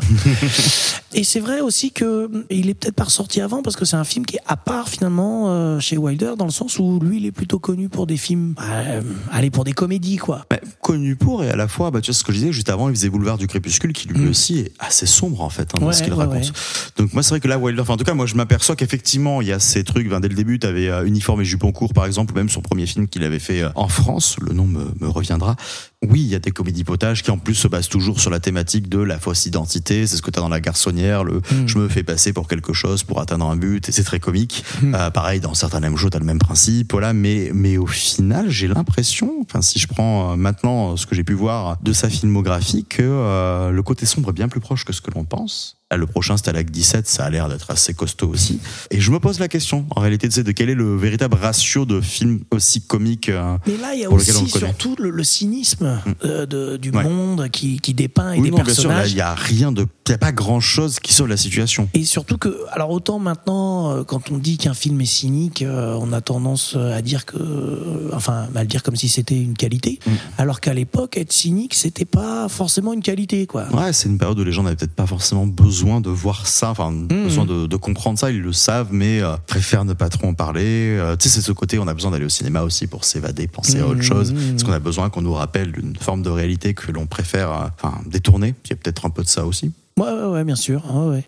Donc euh, voilà, le cynisme du film a fait que euh, il n'a pas été euh, très apprécié ni par le public ni par la critique. hein. Il y a eu beaucoup de, de critiques négatives quand même.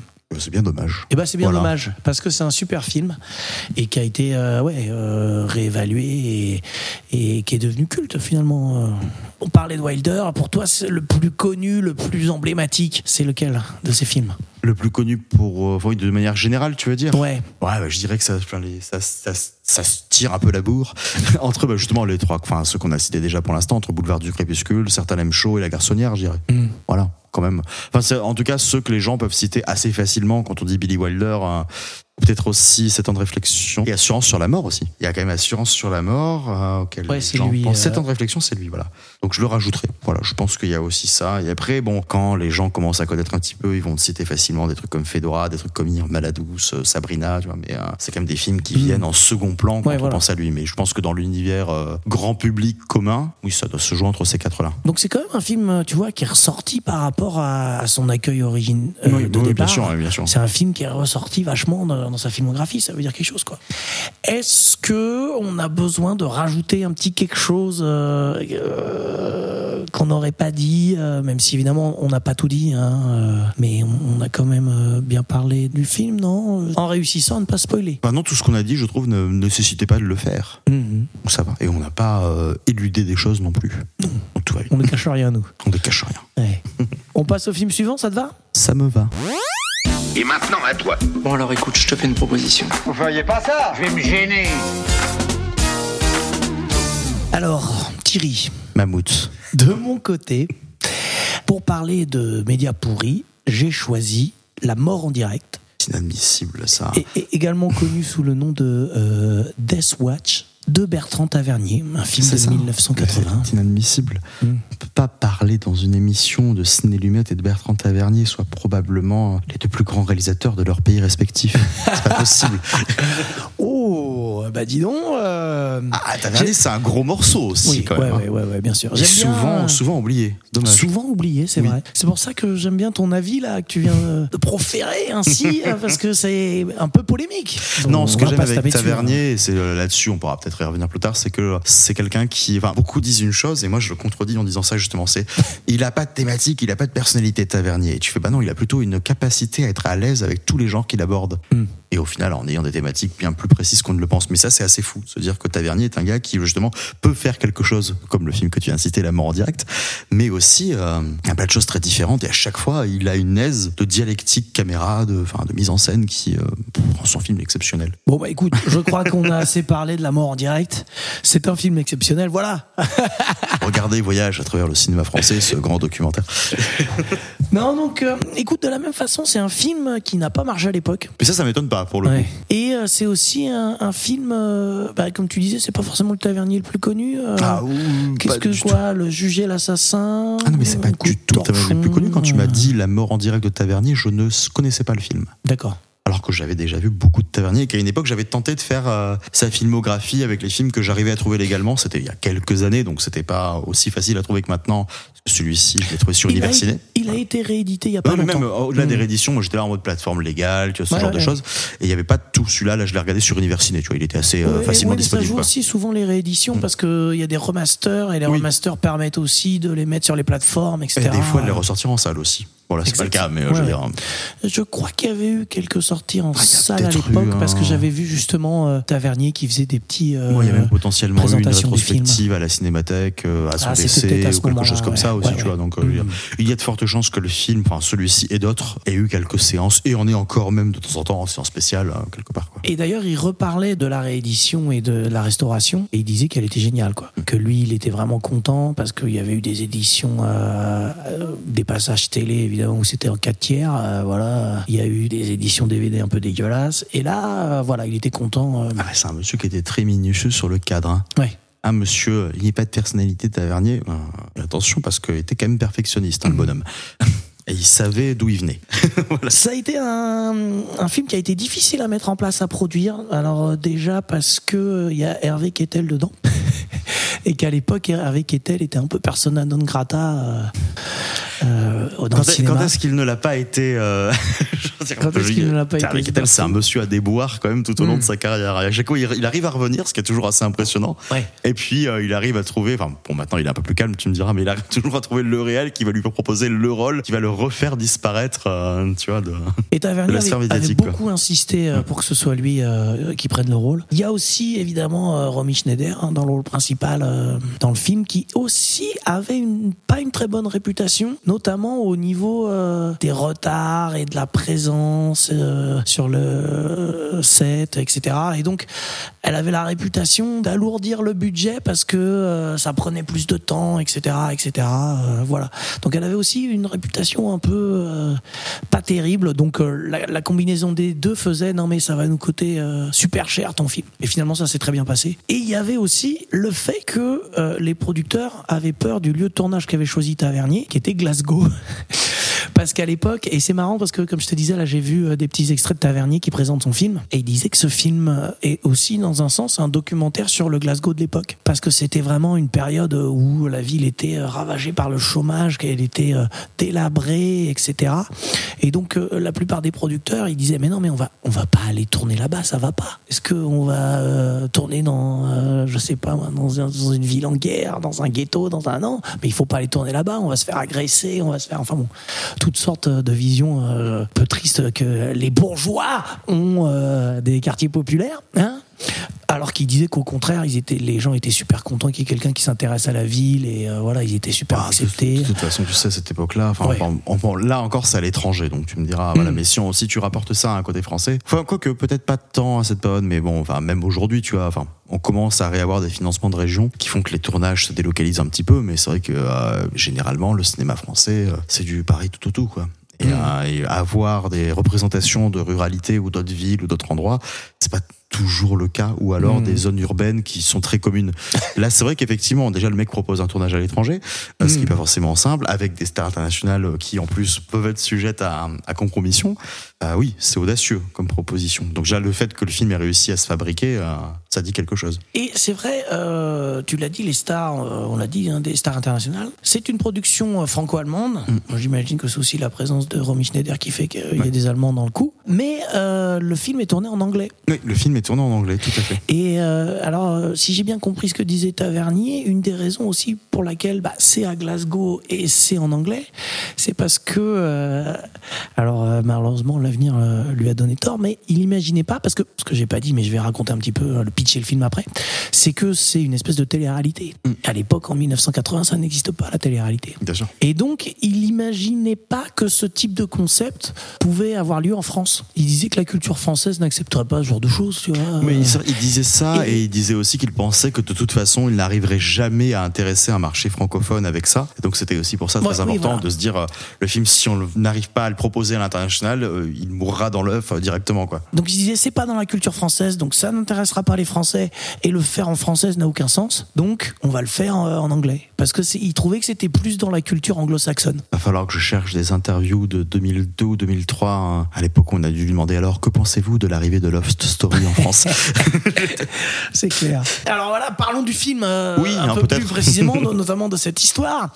Ça se passe dans un futur proche parce que dans un sens c'est un film de science-fiction aussi. Ouais, c'est de l'anticipation. Anticipation, ouais. ouais, ouais. Donc la chirurgie a fait d'énormes progrès à cette époque, ce qui fait que plus personne ne meurt euh, de maladie. Il nous a expliqué, euh, voilà, plus de cancer, plus de, voilà, tout ça c'est fini.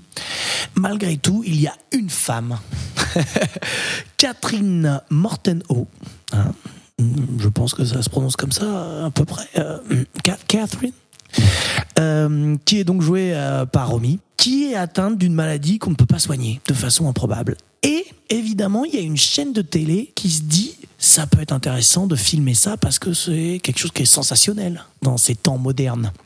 Donc au début, elle refuse. Elle finit par accepter, notamment parce que bon, elle va mourir et son mari a pas forcément beaucoup d'argent de côté. euh, euh, donc voilà. Son mari qui a aussi une façon en plus de s'impliquer dans ce délire-là avec un, bah, je trouve pas trop de considération pour elle. C'est un peu bizarre. Ouais, Ouais. c'est un peu bizarre. hein. Bon, elle finit par signer le contrat et juste après avoir signé le contrat, elle se débrouille pour se sauver. Voilà, elle change d'avis, elle se barre. Sauf que le petit truc que je l'ai pas dit et qui est d'ailleurs le truc par lequel on commence le film, c'est qu'en fait la chaîne de télé avait tout prévu et elle utilise la dernière technologie, c'est-à-dire un homme qui a des yeux. Là, Je fais le geste, hein, c'est bien dans les podcasts de faire des gestes, c'est mais, important. mais, mais ça va, tout le monde, tout le monde a bien compris Ouais, le geste. avec euh, des caméras à la place des yeux. Ouais. Voilà, et c'est- cette personne, c'est Roddy, qui est joué par euh, Harvey notre bon Harvey. Tout à fait. Qui va être chargé donc du coup de la suivre, de potentiellement la séduire, passer du temps avec elle pour en fait réussir à faire ce moment voyeuriste de- Voilà. d'observation. Et donc, cette télé-réalité est tournée euh, via les yeux de Roddy. Et euh, effectivement, il doit créer un lien de confiance avec elle. Comme je disais, on rentre par lui dans l'histoire parce que euh, le début du film, à part ce premier plan que Ouais, au j'ai début, ils vont le chercher pour lui proposer euh, le deal et tu sens qu'il sort de quelque chose déjà d'un petit peu En lourd. fait, il fait le, non, le- au début, il fait le test, euh, Non, oui, c'est le, vrai, le c'est dernier check-up euh, de ses yeux pour dire ouais, c'est bon, super, ça fonctionne. Ouais, c'est bien, ça fonctionne. Mais en tout cas, tu sens qu'il sort quand même d'un- d'une autre expérience dans ce genre-là, que ça l'a un peu atteint. Il n'est pas forcément prêt à repartir là-dedans. Il y a un truc un peu Il y a un petit bizarre, appât du gain ouais, qui ouais, fait ouais. qu'il y retourne aussi. Mais, mais malgré tout, c'est ça, c'est un appât du gain, mais il reste très détaché de ce qu'il fait. C'est ça. C'est très étrange. hein. Il est très Ouais. étrange ce personnage au début en tout cas avec ce côté très cynique, euh, très je fais des blagues un peu sur tout, très euh, ouais bah, il faut prendre de l'argent je vais le prendre et même on le voit faire des pubs avec ses yeux parce que voilà et c'est ça. Oui, non, Petite le, euh, coupure et il présente un discussion qu'il a au tout début avec du coup le producteur de télé, là joué par Redin Stanton. Oui, je, on Peur de le voir aussi, hein, Ouais, d'ailleurs. ouais, super. Et c'est c'est effarant de cynisme hein, là ce que Mhm. tu vois les deux qui discutent vraiment entre eux de euh, on a un bout de viande à filmer euh, et tu vas et c'est toi qui vas t'en occuper oh ouais c'est super chouette on va la regarder claquer tu fais waouh Ouais. c'est pas c'est pas des termes comme ça mais c'est clairement ce que ça évoque Ouais, et ouais. tu fais bordel c'est ah, c'est compliqué à entendre quoi. Là, euh, vraiment, c'est le, le- la perte de valeur et de, de sens finalement qui est montrée, euh, enfin Mm. Que Tavernier veut dénoncer, quoi. Avec euh, effectivement ce manque de compassion et d'empathie de la part bah, du patron de la chaîne. Ils en ont rien à foutre. La phrase, c'est ça, c'est la, la mort et la nouvelle pornographie. Mm. Voilà, ça va intéresser les gens. Bah, Euh. ça apporte de la fascination parce qu'on ne sait plus ce que c'est quoi. Mhm, Exactement. Il y a un petit coup aussi dégueulasse que fait la chaîne, c'est que avant qu'elle ait signé euh, Catherine, eh ben ils font déjà des affiches pour annoncer Ouais. l'émission avec son visage. Oui, puisqu'elle elle voit les affiches et c'est Mm. en partie pour ça qu'elle se retrouve plongée dans cet engrenage-là parce qu'elle vient leur demander des Ouais. comptes et il fait bah tiens tant qu'on y est signe-nous un contrat. Exactement. Et puis il, y a- il commence à y avoir des reporters euh, devant euh, sa maison parce qu'ils se disent oh là là qu'est-ce qui va se passer? Qu'est-ce que c'est que cette histoire de Death Watch? Parce que c'est le nom de l'émission. Euh, Il y a des gens qui la reconnaissent dans la rue. euh. Alors c'est marrant parce que autant les journalistes qui sont devant chez elle ont l'air plutôt agressifs, on va dire, autant quand on la voit croiser des gens, euh, ça se passe plutôt bien. Les gens ont l'air plutôt euh, de compatir. Donc voilà, il y a- toute cette partie-là. Il y a un moment aussi, euh, et c'est fou que ce soit quand même vachement avant l'avènement de la télé-réalité, il y a ce moment où le, boss du programme, là, je- dont je me souviens pas le nom évidemment, hein, bien sûr ce serait trop simple pour la, continuité la fluidité de, mes explications, il dit qu'il y a 37% des personnes qui n'aiment pas le principe de l'émission, mais qui continuent de regarder. Et c'est vrai que ça nous fait penser évidemment à, toute, à la télé-réalité qu'on voit où tout le monde trouve ça nul. Quoi. Et pourtant, il y a des audiences Ouais, incroyables. c'est ça, c'est effectivement, c'est les gens, justement, regardent, mais ont honte de l'admettre, donc ils ne le disent pas. Et c'est Ouais, ouais. c'est très difficile de calculer par un sondage, par exemple, qui en regarde, Mhm. alors que l'audience parle d'elle-même. Donc voilà, euh, il y a tout ce côté-là, ouais, perte de sens, de valeur, euh, qui est vraiment euh, montré par euh, la télévision. Mm. Et euh, pour revenir un petit peu à ce monde euh, futuriste finalement qui nous propose, pendant un long moment, on est euh, dans cette partie avec la télévision, avec Roddy, avec Catherine, etc. On vit dans, ce monde-là et on se rend pas trop compte finalement qu'on est parmi des privilégiés. Et finalement, quand euh, Catherine va s'échapper, elle va aller dans des quartiers pauvres et on va se rendre compte que finalement, il y a plein de gens qui manifestent, il y a plein de gens qui vivent dans des taudis, dans des bidonvilles. On la voit un moment, euh, au- juste avant qu'elle s'échappe, elle est dans une espèce de marché aux puces où euh, elle veut acheter des babioles, à, notamment une perruque hein, pour se camoufler, à une femme qui a euh, un stand et euh, elle lui fait c'est combien Euh, La vendeuse lui fait euh, vous avez de l'argent? Elle dit oui. Fait bah euh, donnez-moi votre manteau ou vos chaussures. Donc c'est pas quelqu'un qui veut de l'argent, c'est quelqu'un qui a des besoins Ouais, qui a un besoin euh, matériel, bien sûr. matériel beaucoup plus important que ça, quoi. Donc on se rend compte qu'on a vraiment toute cette population pauvre et que finalement le monde il est coupé en deux. Oui, bah, au, final, ça clive encore. Enfin, c'est peut-être limite la, la seule, enfin, pas évolution, parce que c'est pas une évolution, mais le- la seule euh, montrée futuriste, c'est de montrer que les clivages et, euh, et la, les inégalités entre justement les différentes classes sont encore plus exacerbées. Et c'est presque effectivement le seul aspect futuriste par rapport à l'époque où c'est filmé. Mais ça aussi, c'est très annonciateur de ce que tu vois plus ou moins maintenant, avec, euh, bon, encore quelques nuances. Mais euh, par contre, c'est vrai qu'effectivement, on n'a pas, au-delà de quelques petits raccords, pas beaucoup d'écrins très technologiques. On n'est pas sur cette espèce de futurisme très clinquant. Et ça fait un parallèle d'ailleurs avec ce qui se passe. C'est-à-dire que le personnage donc de Romy Schneider essaye de partir aussi à la nature pour refaire une espèce de reconnexion avec elle-même, redécouverte de ses sens. Il y a un côté très naturaliste qui fait presque penser à ce que peut faire Romer ou des trucs comme ça, tu vois. Et c'est ça qui est assez marrant de choisir que dans un écrin euh, bah, science-fictionnel, si je dois dire ça comme ça, Tavernier se la joue euh, cinéma du réel, quoi. Mhm. De se dire, euh, il y a des humains qui souffrent, qui pensent, qui aiment, qui vivent. Donc c'est ça qu'on va montrer, quoi. Mais finalement, je trouve que c'est un, un choix qui est assez logique et intelligent de se dire c'est pas parce que ça se passe dans un futur proche qu'il nous faut des bâtiments qui ressemblent à des vaisseaux Ah spatiaux. non, non, bien sûr. et- Mais je trouve que malgré tout, ça dénote. En Ouais, fait, c'est juste ouais, ça. Mais, euh, Mais- mais ça n'a rien d'illogique. Bah non, mais tu vois, moi j'habite dans un bâtiment qui a été construit dans les années 70. Donc c'est pas étonnant finalement, tu vois, de se dire on va faire un futur proche. Ah super, on va construire une maison euh, euh, tout en verre, machin. Tu fais bah Mais non. on, peut euh, pas- on peut penser que dans 30 ans, Bah tout oui. aura été rasé, reconstruit ouais, sous les peut-être que mon bâtiment aura disparu. Peut-être, mais je veux dire, pas forcément. il y a Voilà. 10 ans, ils seront encore là. Non, non, bien sûr. Non, mais effectivement, non, mais là, ça, c'est vrai que c'est tout à fait pertinent. Après, je parlais juste, c'est enfin, dans l'espèce de ton, parce que c'est vrai qu'on a parlé tout à l'heure dans les films qu'on a cités de, par exemple, Le Prix du Danger ou même euh, l'équivalent améri- américain, La Running Man, où on a, euh, d'une certaine manière, le même principe. Moi, quand j'avais Ouais, lu le synopsis de La mort en direct, avant de voir le film, je me demandais vers quoi allait aller Tavernier. Je me disais, autant, c'est pas du tout quelque chose qu'il aimerait faire, ça, à mon avis. Mais j'imaginais, je pensais au Prix du Danger, où t'as du coup, voilà, cet homme où on dit, bah, en gros, euh, c'est une chasse à l'homme. Si t'arrives à survivre pendant X temps, genre quelques jours, avec euh, ces personnes-là à tes trousses, euh, hop, tu t'en sors. Et dans Running Man, c'est encore pire, c'est n'importe qui peut te tuer. Donc, euh, bah, tu vois, le pauvre gars qui essaie de survivre et euh, tout le monde euh, le guette à un coin de rue en mode pour empêcher le pactole. Et du coup, je pensais un petit peu à ça. Le côté, ça va être vraiment des gens qui vont se jeter sur elle pour observer la maladie, pour voir tout ça. C'est pas du tout le cas. Et après, il y a ce passage au, enfin, dans une sorte de couvent, c'est ça, où ça se passe, où justement, Ouais, euh, une église, c'est Là, ça. elle? tombe malade, elle commence vraiment à dépérir, alors pour des raisons qui nous sont expliquées. Et là, on atteint vraiment quelque chose où, ben, du coup, on voit vraiment à travers les yeux de Roddy qui observe ce corps qui se meurt, et Roddy qui réalise que, ben, la chaîne a envie de voir ça, mais lui n'a pas envie d'y être confronté, quoi. Et effectivement, euh, Roddy, euh, comme on l'a dit, il est détaché au début, il prend tout à la légère, il abuse de la confiance Bien sûr. de Catherine, mais au final, il va être le personnage qui change un petit peu. T'as un parallèle entre lui et Tatum, du coup, euh, Ouais. par rapport à ça, hein, C'est qui ce que me intéressant. disais euh, Mm. tout à l'heure, effectivement. Bon, on va pas en dire plus parce qu'il faut pas spoiler hein, trop, hein, mais effectivement, voilà. Et il y a quand même un truc qui est marrant, c'est que Roddy se, a vraiment ce moment de clarté, on va dire, où il se dit non, là on va trop loin. C'est quand euh, il va dans la ville faire quelques courses, elle elle reste un peu cachée euh, pour pas se faire repérer. Il va dans la ville faire quelques courses et il voit l'émission à la télé. Mm. Et c'est là qu'il a vraiment le déclic où il se dit non, ça va trop loin. Je trouve ça assez marrant que Oui, ça c'est soit ça. réaliser qu'il est l'outil d'un système, Mm. mais dont il n'a pas réellement mesuré les paramètres. Mm. C'est un peu ça. C'est il accepte une mission en se disant bon, bah, c'est comme d'habitude et euh, bon, allez, d'accord, c'est un peu voyeuriste et c'est un peu crasseux, mais euh, peu importe.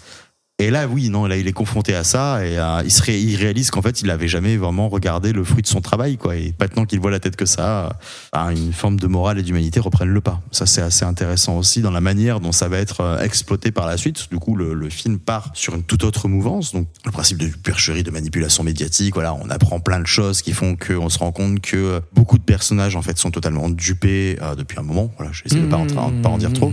Et, euh, et du coup, ça va jouer sur de la connivence, ça va jouer sur de la fuite, ça va jouer sur qu'est-ce qu'on fait à partir de là. Et on a euh, une propre dualité, en fait. On a euh, un personnage qui euh, a conscience de toute l'injustice de ce système et qui veut absolument en sortir, et un autre qui en a également conscience, mais qui choisit de s'y résigner.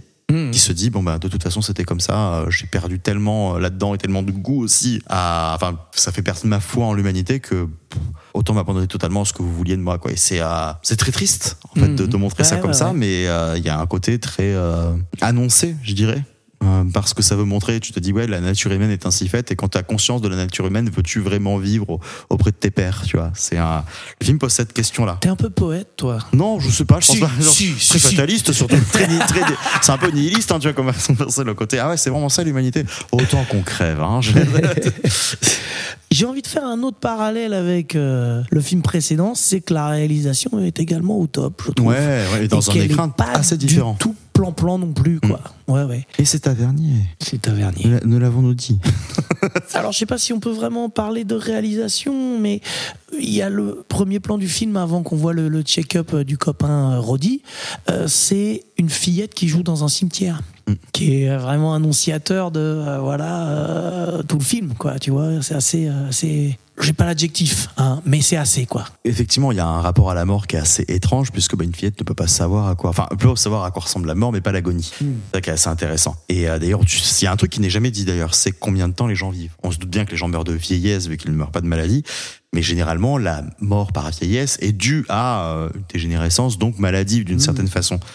Ça, c'est pas dit. Et ça, c'est assez intéressant. Et on voit un moment, euh, donc Catherine qui va voir son père dans une espèce de maison de retraite, et on voit qu'en fait les vieux ils sont euh, drogués euh, pour être euh, contents, euh, Ouais. pas avoir de douleur, être bien, machin, mais en fait complètement Donc, il y a quelque débile. chose, c'est ça, Ouais, ouais. ouais. Mais c'est aussi intéressant de se dire, on a atteint un point où donc la médecine ne sert plus à rien puisque les gens ne tombent plus malades, ne meurent plus, tout ça.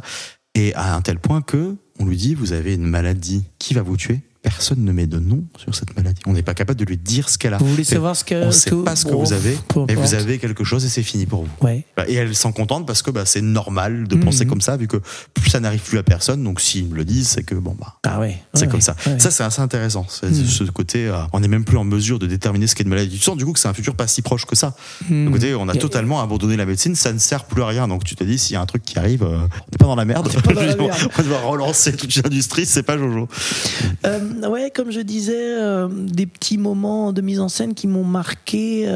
Il y a bah, justement le mouvement de caméra là, quand on lui annonce qu'elle va mourir. Je sais pas si tu te souviens, où euh, on la voit un peu de dos et il y a un mouvement pfft, euh, un peu latéral avec la, la caméra qui se De rapproche toute de, façon, son le- la visage. caméra joue constamment à Ouais. replacer Robbie Schneider dans l'espace. Tout à fait. C'est intéressant. Il y a aussi. ce plan séquence au du, euh, notamment le moment où elle s'enfuit, Ouais. où le chauffeur qui est censé la raccompagner dit mais elle est où? Hop, hop, hop. et il court un peu justement dans ce marché aux puces dont je parlais tout à l'heure et, c'est ça le- les personnages s'éloignent ils reviennent sur la, la caméra etc jusqu'à ce qu'on retrouve Catherine et Mm. qu'on parte avec elle T'as cette espèce de long plan latéral qui se passe justement euh, au moment où elle est recueillie euh, dans voilà, enfin, l'église, le couvent, où ça va faire un, un, un travelling latéral sur tous les lits justement qui Mhm. accueillent les personnes auprès de qui elle est.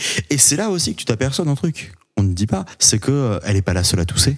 Ouais, c'est qu'il y a aussi ouais. des gens qui sont en mauvaise santé à ce moment-là. ouais. Et c'est un petit peu étrange. Tu sens qu'en fait, cette peut-être capacité à ne pas mourir sont auprès des gens riches qui ont encore l'accès euh, aux médias et à la télévision, qui du coup ne savent plus ce que c'est.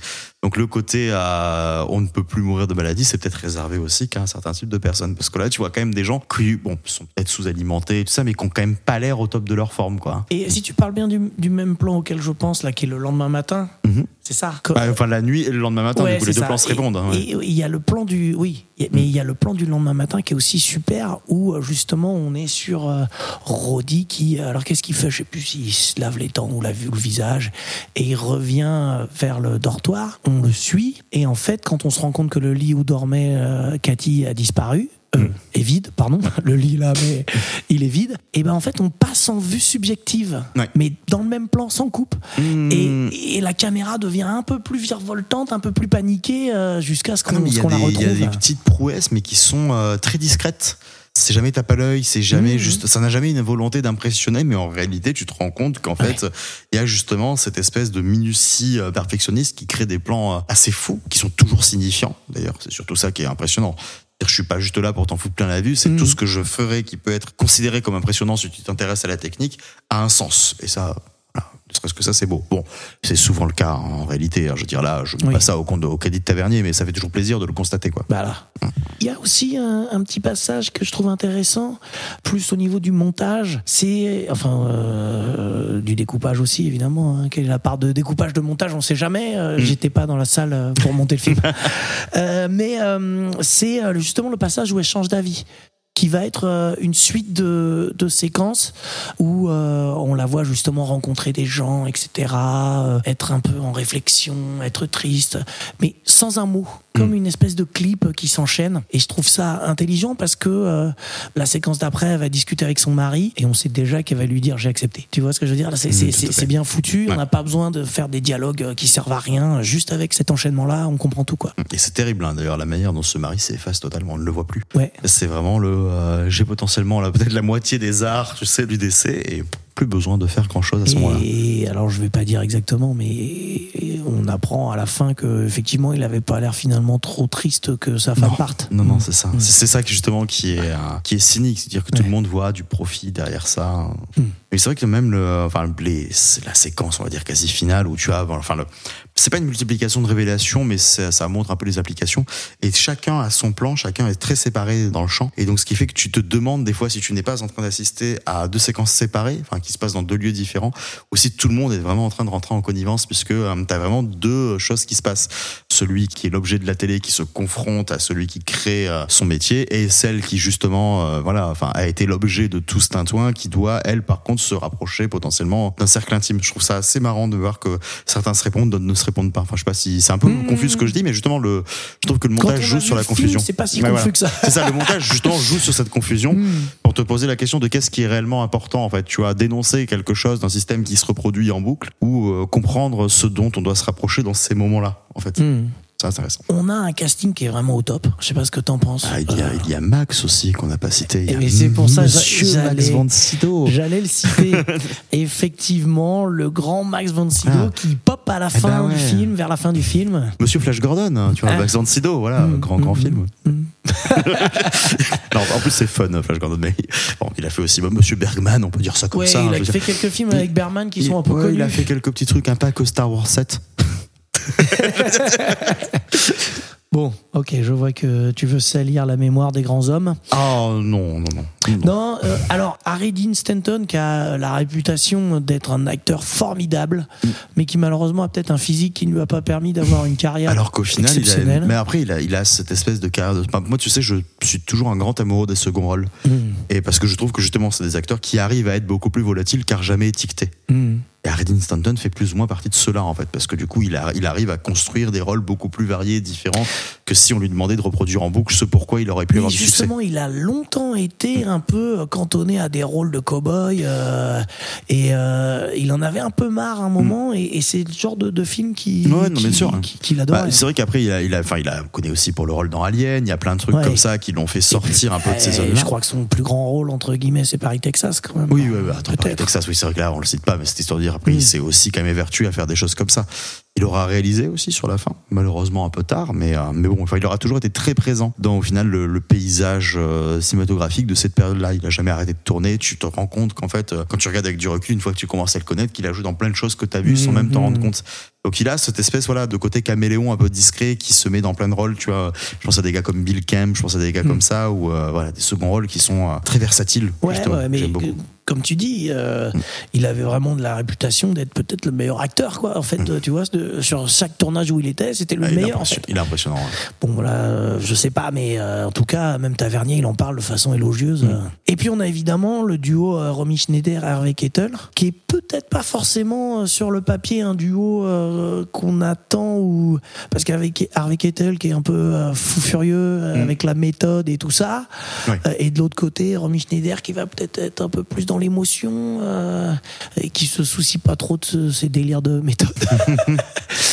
Donc, oui, euh, c'est vrai qu'il y en a un qui est fan de l'absolution et l'autre qui est plus un plus discrète là-dessus, qui va justement jouer. Enfin, elle, enfin, c'est vrai que c'est la science du visage, quoi, la science de l'émotion très pure, très discrète aussi. En France, elle en fait pas beaucoup. Ouais. Et lui, euh, plus un, voilà, bah, en même temps, c'est l'école de Niro, c'est l'école de tout ça, bien. la méthode, hein, comme tu dis. Donc, euh, ah, mais là, justement, Mon- c'est assez mon marrant. je trouve. personnage est manchot, ben, je vais me couper un bras. Oui, voilà, on, en- on en est plus ou moins là.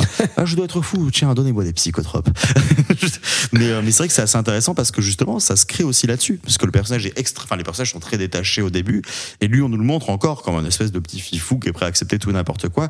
Et qui va justement se découvrir de l'émotion et se calmer au fur et à mesure. Là où c'est elle qui peut aussi partir dans le côté. Enfin, moi, je vais mourir. Donc, euh, il est grand temps de relâcher un peu tout. Donc, on les fait aller à contre-emploi, en fait. Et ça s'équilibre assez étonnamment. Donc le duo marche vrai, bien. le, le duo marche très Ouais. très bien à l'écran. Je, je crois qu'il y a eu quelques petites tensions de temps en temps, mais bon, après, rien de, C'est mal- rien de très grave. Malheureusement, fort possible. Il y a une anecdote marrante que j'ai entendue là, que Tavernier racontait sur le film. C'est qu'à un moment, Harvey Keitel lui dit il faut que mon personnage, il ait un costume qui lui. un- des habits qui lui permettent à la fois bah, de courir dans la boue euh, pour euh, filmer, mais à la fois euh, d'aller dans une réception dans la foulée, quoi, parce que c'est quelqu'un qui voilà joue un double jeu, etc. Tavernier lui fait oui mais tu sais on a déjà tourné la moitié des, séquences hier et du coup il y a un problème ça va pas être accord et Harry je mange rien à foutre Alors au bout d'un moment euh, Tavernier il se dit merde je suis dans la merde. Il appelle la costumière il fait je, sais pas quoi faire là avec Hervé là c'est la merde. Elle fait t'inquiète je vais aller lui parler je vais aller voir ça. Elle va voir Harvey Keitel et euh, elle retourne voir Tavernier et fait c'est bon j'ai tout réglé. Ah, alors fait bah il aura le même costume que euh, qu'hier mais euh, il aura une cravate dans la poche. Comme ça s'il a besoin d'aller dans une réception il sort la cravate et puis c'est bon alors qu'on voit jamais la cravate du film Non, bien sûr. mais, euh, il voulait sa cravate dans la poche quoi c'était important c'est capricieux. hein. Mais c'est- des gars qui, dans leur rôle, voient des choses que l'on n'imagine pas parce qu'ils sont tellement persuadés de les vivre qu'ils ont une logique qui devient différente et qu'ils ne comprennent pas qu'on puisse les diriger parce que pour eux, ils sont le personnage. Donc forcément, ça suit leur logique à eux. Quand la logique euh, ben, rentre dans un cadre qui dépasse le reste des personnes présentes sur le plateau, on, est, peut être un peu mal. Il y a euh, un truc qui est un peu, euh, je sais pas si morbide est le bon euh, adjectif dans le film, euh, je veux dire en dehors de l'histoire, c'est que le fait qu'il y a la réalité qui rejoint euh, pas mal la fiction à certains moments. Notamment le fait que bah, Romy Schneider mourra euh, finalement pas très très longtemps euh, après. Tavernier disait que justement c'était très difficile pour lui de revoir le film par rapport à ça. Elle mourra euh, deux ans après, bon c'est pas exactement juste après mais quand même. Non, mais bien sûr, mais il y a toujours un côté un peu étrange dans ces films potentiellement annonciateurs. Ça me fait penser un peu au désaccès. Où tu avais bah, du coup bah, Marilyn Monroe et euh, Clark Gable, tu vois, qui justement vont mourir très peu de temps après le tournage. Et en plus, dans un film qui, même pour leur carrière respective, est très crépusculaire, quoi. Donc ça me fait penser un peu à ça. Mais oui, non, non, effectivement, c'est vrai que ça peut être étrange de te dire, si ça se trouve, tu sais, si t'es un peu superstitieux, tu peux penser que t'as condamné ton actrice à... Et alors, encore pire que ça, du coup, c'est qu'il y a, euh, justement, dans la séquence euh, sans dialogue dont je parlais tout à l'heure, Mhm. à un moment, euh, elle s'arrête et elle discute avec un petit garçon. Je sais pas si tu te souviens Oui, précisément. oui, Ouais, ouais, tu sais, vois- qui joue au vois ballon, là. voilà. Ouais. Et en fait, ce petit garçon, c'était son fils dans la vraie vie, son vrai fils dans la vie, voilà, l'un ou l'autre. Et euh, bon, euh, je devrais pas trop rigoler parce qu'en fait, le petit garçon est mort un an plus tard. Ah oui. Donc- ça, je savais pas, par contre. Voilà. Donc c'est aussi évidemment un drame qui a beaucoup affecté Romy Schneider, mais le film du coup est marqué, tu vois, par euh, des événements euh, tristes euh, comme ça, tragiques, qui rejoint le thème, voilà, une, une sorte de mise en abîme malheureuse quoi. Ça va, j'ai bien plombé l'ambiance? Oui. Oui. Est-ce que du coup tu veux qu'on passe à la dernière partie Tu te sens d'attaque Allez, c'est bon, on y va. C'est la nature du métier. Le point de conversation, c'est un ultimatum. Nous devons faire des choix. Ça va trancher, chérie. Nous arrivons donc, mon bon Thierry, au moment du choix. Je ne donne pas de points. Je recommence, c'est fini. Non, tu m'as dit à chaque fois. Si tu acceptes de reparticiper à l'émission, tu donnes des. Non, non, non, non, non. Alors, le principe de ce choix, euh, c'est de se demander lequel de ces deux films tu recommanderais à un pote qui te dirait Qu'est-ce que tu me conseilles comme film avec des médias pourris? Ouais, je laisse un peu quelques secondes là pour que tu, je te vois commencer à réfléchir.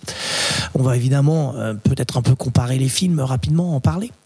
Euh, mais il faut aussi se rappeler que euh, pour faire ce choix, nous avons un système de points Je boude. donc on va avoir 20 points chacun qu'on va répartir entre les deux films. Donc 10-10 si on considère qu'ils se valent, euh, 11-9 si on se dit tiens celui-là il est un peu mieux, tiens, euh, 14-6, euh, 19-1, euh, voilà, suivant. hein.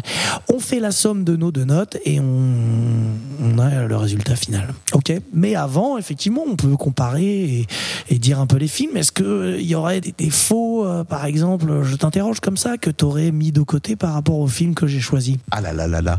Peut-être qu'il y a un côté, parce que moi je l'ai pas vu seul, euh, ce film, et euh, mon camarade de, de visionnage a eu un peu de mal à se mettre dedans. Là où cette personne a aussi vu le gaufre chimère parce qu'on en avait parlé, coïncidence, hein, et euh, il avait eu moins de mal à se mettre dedans. Peut-être que finalement le tavernier, et j'en suis pas convaincu moi-même, hein, et a un côté légèrement plus inaccessible. Peut-être par euh, son démarrage, un rythme un peu lent qui met beaucoup de choses en place, Ah. sans forcément être très précis au début, avant d'être devenir assez implacable. Parce que justement, ça joue sur le côté nébuleux de la nouveauté qui débarque dans la vie de ce personnage. Alors, Peut-être que ça, ça peut être difficile à appréhender. C'est marrant parce que moi, j'ai au contraire eu aucun mal à rentrer dans le film. Ouais. Et je trouve qu'il y a peut-être Mais moi non plus, hein, cela un dit. ou deux petits moments où il y a des longueurs. Peut-être que tu vois, le film il fait un peu plus de deux heures. Je me dis que s'il avait fait un petit peu moins de deux heures, peut-être qu'il aurait été plus efficace. Ah, moi, j'ai l'impression en fait. Après, après, le problème, c'est que les longueurs de ce film, donc toujours de la mort en direct, euh, suivent une logique qui est cette espèce de temps qui s'étend et tu ne sais pas Ouais. quand la réalité va te rattraper. Donc, tout d'un coup, tu arrives à vivre Mm. dans une bulle un peu seul. Enfin, tu vois, le personnage arrive à s'enfuir dans un truc en se disant combien de temps je vais pouvoir euh, vivre tranquillement ici avant soit que la maladie n'arrive, soit que euh, ce média qui me poursuit me rattrape. Je trouve que le fait que le temps justement se suspende à certains moments correspond aussi à quelque chose. Alors après, dans le ressenti, ça peut par contre effectivement euh, gêner. Ça, il y a pas de, Mm. y a pas de doute. Moi, ça m'a pas trop atteint ça. Donc t'es d'accord pour qu'on lui mette euh, 20 Mais tu vois, c'est ça, c'est compliqué. Hein. Non. Non. mais euh, on, va, on va être bien simple. T'as déjà fait un petit peu là des comparaisons aussi entre les deux films, euh, notamment euh, par rapport au personnage de Roddy et celui de Tatum. Euh, Il y a d'autres choses que tu trouves un peu communes entre les deux euh? Au-delà de ce qu'on a dit, non, pas forcément. Ouais, On a bien- quelque chose à, En fait, l'esprit Hum, Tu vois, non, non, je te posais vraiment la question au premier degré parce que je trouve que ce sont deux films qui sont quand même de très bonne facture, comme on dit euh, dans le milieu, et que ouais, c'est difficile de leur trouver vraiment beaucoup de défauts. Alors, il y a toujours le principe de, de faire le, de, de conseiller le, fi- le film. Oh là là, j'ai un peu bafouillé, mais tout le monde a compris ce que je voulais dire. Qui est dans la question et qui est aussi important, je trouve, tu vois. Je me dis que, ouais, tout à l'heure j'en parlais, c'est un film de 51. Des fois, il y a des gens qui ont peur de voir des vieux films. Tu me diras maintenant, un film de 80, c'est aussi un vieux film. Bah, Ce qui est toujours assez étonnant parce que notamment cette période-là, je pense pas, donc voilà, voilà, la période de Wilder, les films même de Fritz Lang, tu sais, pour les studios américains de ces années-là, c'est une efficacité narrative assez Ouais. folle et bien mieux que beaucoup de choses que l'on verrait maintenant. Ouais. Et on peut s'étonner à trouver justement la narration bien plus moderne des fois que certains films qui justement se perdent dans des surexplications euh, dialoguées en plus, donc où l'image ne parle plus. Là où, euh, oui, mais, mais effectivement, ces années-là ont mauvaise presse pour ça. Le côté, Mais- c'était il y a longtemps, donc euh, ah, ce sera peut-être difficile à regarder, alors que c'est l'exact contraire. Mais justement, tu vois, le, le côté plan-plan là que, Mm.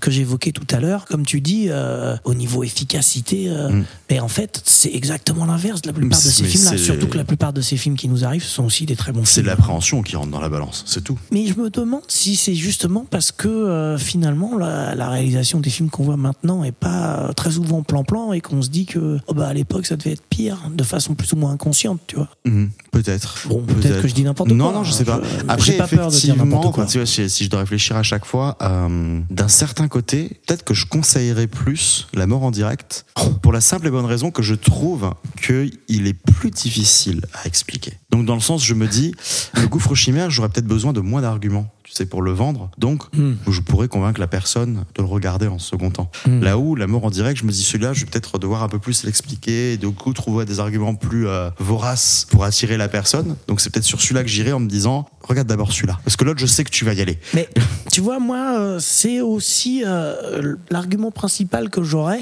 et qui est le même que celui que j'avais eu quand des émissions auparavant, on avait parlé de. euh, J'allais dire n'importe quoi. J'allais dire euh, un, un mauvais titre de film. Et je suis encore confondu avec un des frères Bouchard. Quand on avait parlé de The Thing dans le podcast, euh, j'avais dit que c'était un tel classique que tu le conseilles à personne ce film. Tu vois ce que je veux dire? Oui, le film se conseillera lui-même. Le cou- film bien se sûr. conseille tout seul. Et le gouffre chimère, il fait partie de ces classiques pour moi, tu vois. Il est dans la même case que The Thing. Oui, je pense que tu découvres un Wilder, ça te parle, tu te dis qu'a-t-il fait d'autre de notable, tu tombes très facilement dessus. Ouais, ouais, ouais. Que Tavernier, c'est pas évident de se dire euh, quels sont les films notables de Tavernier. bah- Tu citais Le Juge et l'Assassin. On va te citer Capitaine Conan, on va te citer L627, voilà. Mais clairement, la mort en direct n'est pas forcément celui, malheureusement, vers lequel on vient naturellement. Mais tu vois, comme Voilà. tu disais, toi, t'as commencé par dire que Tavernier était le plus grand réalisateur français, et ensuite t'as dit je connaissais pas le film. Oui, étonnamment. Donc tu vois, c'est euh, ça qui est fou. Mm. Écoute. T'as vu ce soupir qui, qui met de la tension La souffrance. Ouais, ouais, ouais, mais c'est c'est le jeu d'acteur qui, qui ressort. 10,9 et 10,1. Écoute, on avait interdit les virgules. 10,6 et 10,4. Non, je, je, je vais me lancer Et justement pour cette raison qu'on vient d'évoquer, par le côté cultissime du gouffre chimère, je vais mettre 11 à Death Watch, juste pour dire, écoute, dans un sens, oui, Le Gouffre Chimère est peut-être un meilleur film. C'est peut-être euh, un film culte euh, parmi les films cultes. Hein J'ai pas peur de dire n'importe quoi. J'y vais, indispensable, j'y vais. hein, L'indispensable. voilà. Quoi Tu te dis Voilà, cinéphile cette fameuse phrase de Damien, tu n'as pas vu celui-là, tu n'es pas cinéphile. mais comme on disait, c'est un film qui va se conseiller tout seul. Donc si je dois conseiller un film, euh, je partirai sur le tavernier. Donc je vais dire 11-9. Voilà. Et c'est à peu près ce que je pensais proposer, donc je te suis totalement au final. C'est ta technique pour pas dire la note à haute voix Non, non, non, mais j'étais en mode soit je fais un 12-8, soit je fais un 11-9. Donc tu vois, euh, Mhm. c'est- j'étais quand même sur le même genre de clivage, quoi. Donc, euh, et pour la mort en direct. Donc en soi, euh, nous sommes assez raccords. Tu te rends compte de ce, que, de ce qui vient pas, de se c'est passer nul. Ça veut dire que la prochaine fois qu'on a un pote qui nous demande euh, qu'est-ce que tu me conseilles euh, comme film avec des médias pourris, eh ben, il faudra lui dire euh, La mort en direct de Tavernier. Il faudra. Il faudra. Bien. Non, C'est un très beau choix. Faudrait essayer d'établir un barème, tu sais, quand tu, re- quand tu retrouves une personne au micro, de lui dire déjà, est-ce que tu l'as fait? Il faut le faire. Et ensuite, faire. quels ont été les retours? Est-ce que la personne à qui t'as finalement conseillé le film, ça s'est bien passé? Ou est-ce que tu t'es pris un Une torrent espèce de, de service pourquoi tu m'as conseillé ce truc-là? Mhm, mhm, c'est pas mal. Bah écoute, euh, si tu reviens dans l'émission, je te propose de faire des statistiques sur les trois, euh, parce que c'est la troisième fois, hein, donc les trois films qu'on a conseillés précédemment. Ouais. J'essaierai de faire de même. Non, ça peut être intéressant, justement, de se dire, essayons de les mettre un peu en avant pour voir ce que ça donne. Euh, bon, écoute, je te propose de refaire un petit tour rapide de ta promo. On a parlé. euh, Ouais, je suis comme ça, j'aime bien finir en beauté. On a, on a parlé euh, tout à l'heure bah, de tes chroniques sur On se fait un ciné. Ouais, je suis en écriture là actuellement et je galère. Oh là là, je galère. Ah, je sais pas pourquoi. J'ai beaucoup de mal à écrire cet article-là. Le dernier que j'ai écrit, c'était sur la trilogie de la du mal, pardon, de Barbet Schroeder justement. Vu qu'on en avait parlé avec Documenton, je me suis dit tiens, ça peut être l'occasion de faire un petit focus dessus. Et là, je suis en train d'écrire un article sur Rébellion de Masaki Kobayashi. D'accord. Et, euh, et en fait, j'ai su que j'ai envie, de, j'ai envie de faire un écrit très complet. Et du coup, c'est, je, je me triture un peu la tête. Et donc, forcément, plus le temps passe, plus le film devient lointain. Et plus j'ai envie d'être précis dessus. Donc, ça devient un peu euh, infernal comme machinerie. D'accord. Et, euh, et là, je me tâte à potentiellement. Faut se mettre une deadline. hein. Oui, non, non, c'est ça. Mais de toute façon, je me suis dit fin de semaine parce que là, mercredi, nous sommes mardi quand nous parlons. Mercredi sort Winter Break d'Alexander Payne et The Survival of Cadness de Rolf de Heer. Et j'ai très envie d'écrire sur ces deux films. Donc, il faut que je termine Rébellion avant. Voilà. Très Pour l'actualité sur On se fait un ciné. Et euh, il y aura prochainement des infos supplémentaires sur le gouffre aux chimères. Oui, Parce qu'on n'a pas pu être exhaustif, même si on a été très bon. Surtout toi. L'ai trouvé euh, très bien. merci.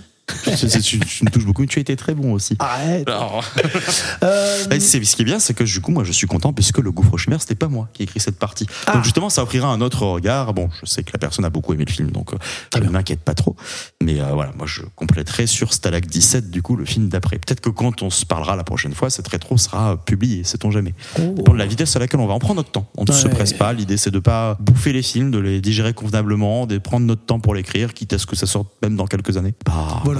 Pas en d'impératif là-dessus. 2028, euh, on est. C'est possible. On a le podcast euh, Documenton aussi? Ouais. Ouais, donc sp- Tout à fait. euh, spécialisé dans les documentaires. spécialisé dans les documentaires. Donc peut-être qu'à l'heure où, on- les gens écouteront euh, cet épisode, ce sera euh, l'épisode donc sur les rencontres documentaires à 7. Mhm. Et donc sinon c'est l'épisode d'avant. Donc on a fait un mois consacré à Barbet Schroeder par un hasard de circonstances, c'est-à-dire que nous avons eu l'occasion de lui parler dans le cadre de la promotion de son nouveau film Ricardo et la peinture, un documentaire sur l'artiste peintre Ricardo Cavallo. Donc on a fait euh, une partie critique du film et ensuite discussion avec Barbet et discussion avec l'artiste. Ah, formidable. Et donc on s'est dit bah tiens tant qu'à faire, euh, il y avait Amin Dada euh, qui nous regardait avec de gros yeux. On s'est dit tiens on va faire la trilogie du mal sur lui, Amin Wiratu donc au Myanmar et euh, Maître Jacques Vergès. Tu vois les trois films qu'il a fait en mode je vais aller euh, interviewer les pourritures de l'histoire encore en activité. Bon Vergès c'est un peu plus euh, voilà retors que ça. Mm. Mais c'est assez intéressant, donc on se dit allez ça ça va être super à, à questionner. Mais donc voilà, on, on continue, on est actif. Et enfin, l'émission Reflet, plutôt sur YouTube. Plutôt sur YouTube. Donc Ah. là, normalement, Comme j'ai bien euh, compris. Quand on se parle la veille de l'enregistrement est sorti le quatrième Oh. épisode euh, qui parle de Simple comme Sylvain de Monia Chokri, qui parle de Sound of Freedom d'Alejandro Monteverde en essayant de pas trop euh, s'attarder sur la polémique. On s'est fait tout le monde fait mousser le film parce que oh là là, il y a une polémique autour, il est censuré. Non, c'est pas vrai. pas censuré. Non, pas du tout. Je- je- Et alors, c'est nul? Ah, c'est c'est de la grosse merde. Ouais. Le, le film est naze, au-delà de tout ce qui tourne autour, qui est faux d'ailleurs. Le film est nul. Mais vraiment, on s'est dit, on va en parler juste du film. Tu vois. Voilà, parlons du film. Et euh, non, et euh, on a ça. Il y a deux killers de David Fincher Mhm. et un film du passé, parce qu'on prend toujours un film du passé. C'était Lune froide de Patrick Bouchité. D'accord. Et si l'autre épisode est monté, normalement, selon donc le moment où cet épisode sortira, dans celui que nous avons enregistré hier, qui sera probablement en ligne, nous parlons de. Alors, attends. J'attends. Là, on je- parle de La Chimère d'Alice Rohrwacher. Ah. On parle de Perfect Days de Wim Wenders. Donc là, c'est moi qui ai fait le conducteur sur celui-ci. Je l'ai animé, donc j'ai choisi en film du passé le documentaire Tokyoga de Wim Wenders également, Mhm. pour faire deux raccords Tokyo Hit euh, dans la filmographie de Wenders, et de Conan de Bertrand Mandico. Voilà. C'est celui qui est en Ah montage actuellement. Très bien. Voilà. Bon, eh ben écoute, euh, ça fait rêver. J'ai pas peur des mots euh, un peu forts. C'est très flatteur, ça m'a rêvé, rêvé. Maintenant que je sais que c'est sur YouTube, je vais pouvoir suivre l'émission, tu vois, parce que j'avais rien compris. Eh ben, tu me donneras tes retours en direct. En direct. je ne sais pas, mais enfin, tu donneras tes retours, s'il te plaît, quand même. Donne tes retours. Donnez, donnez des retours. Ça, ça fait du bien, les retours. Bon, merci Thierry euh, d'être venu encore Bah, une fois. merci à Et toi. puis, bah écoute, euh, à une prochaine. À une prochaine.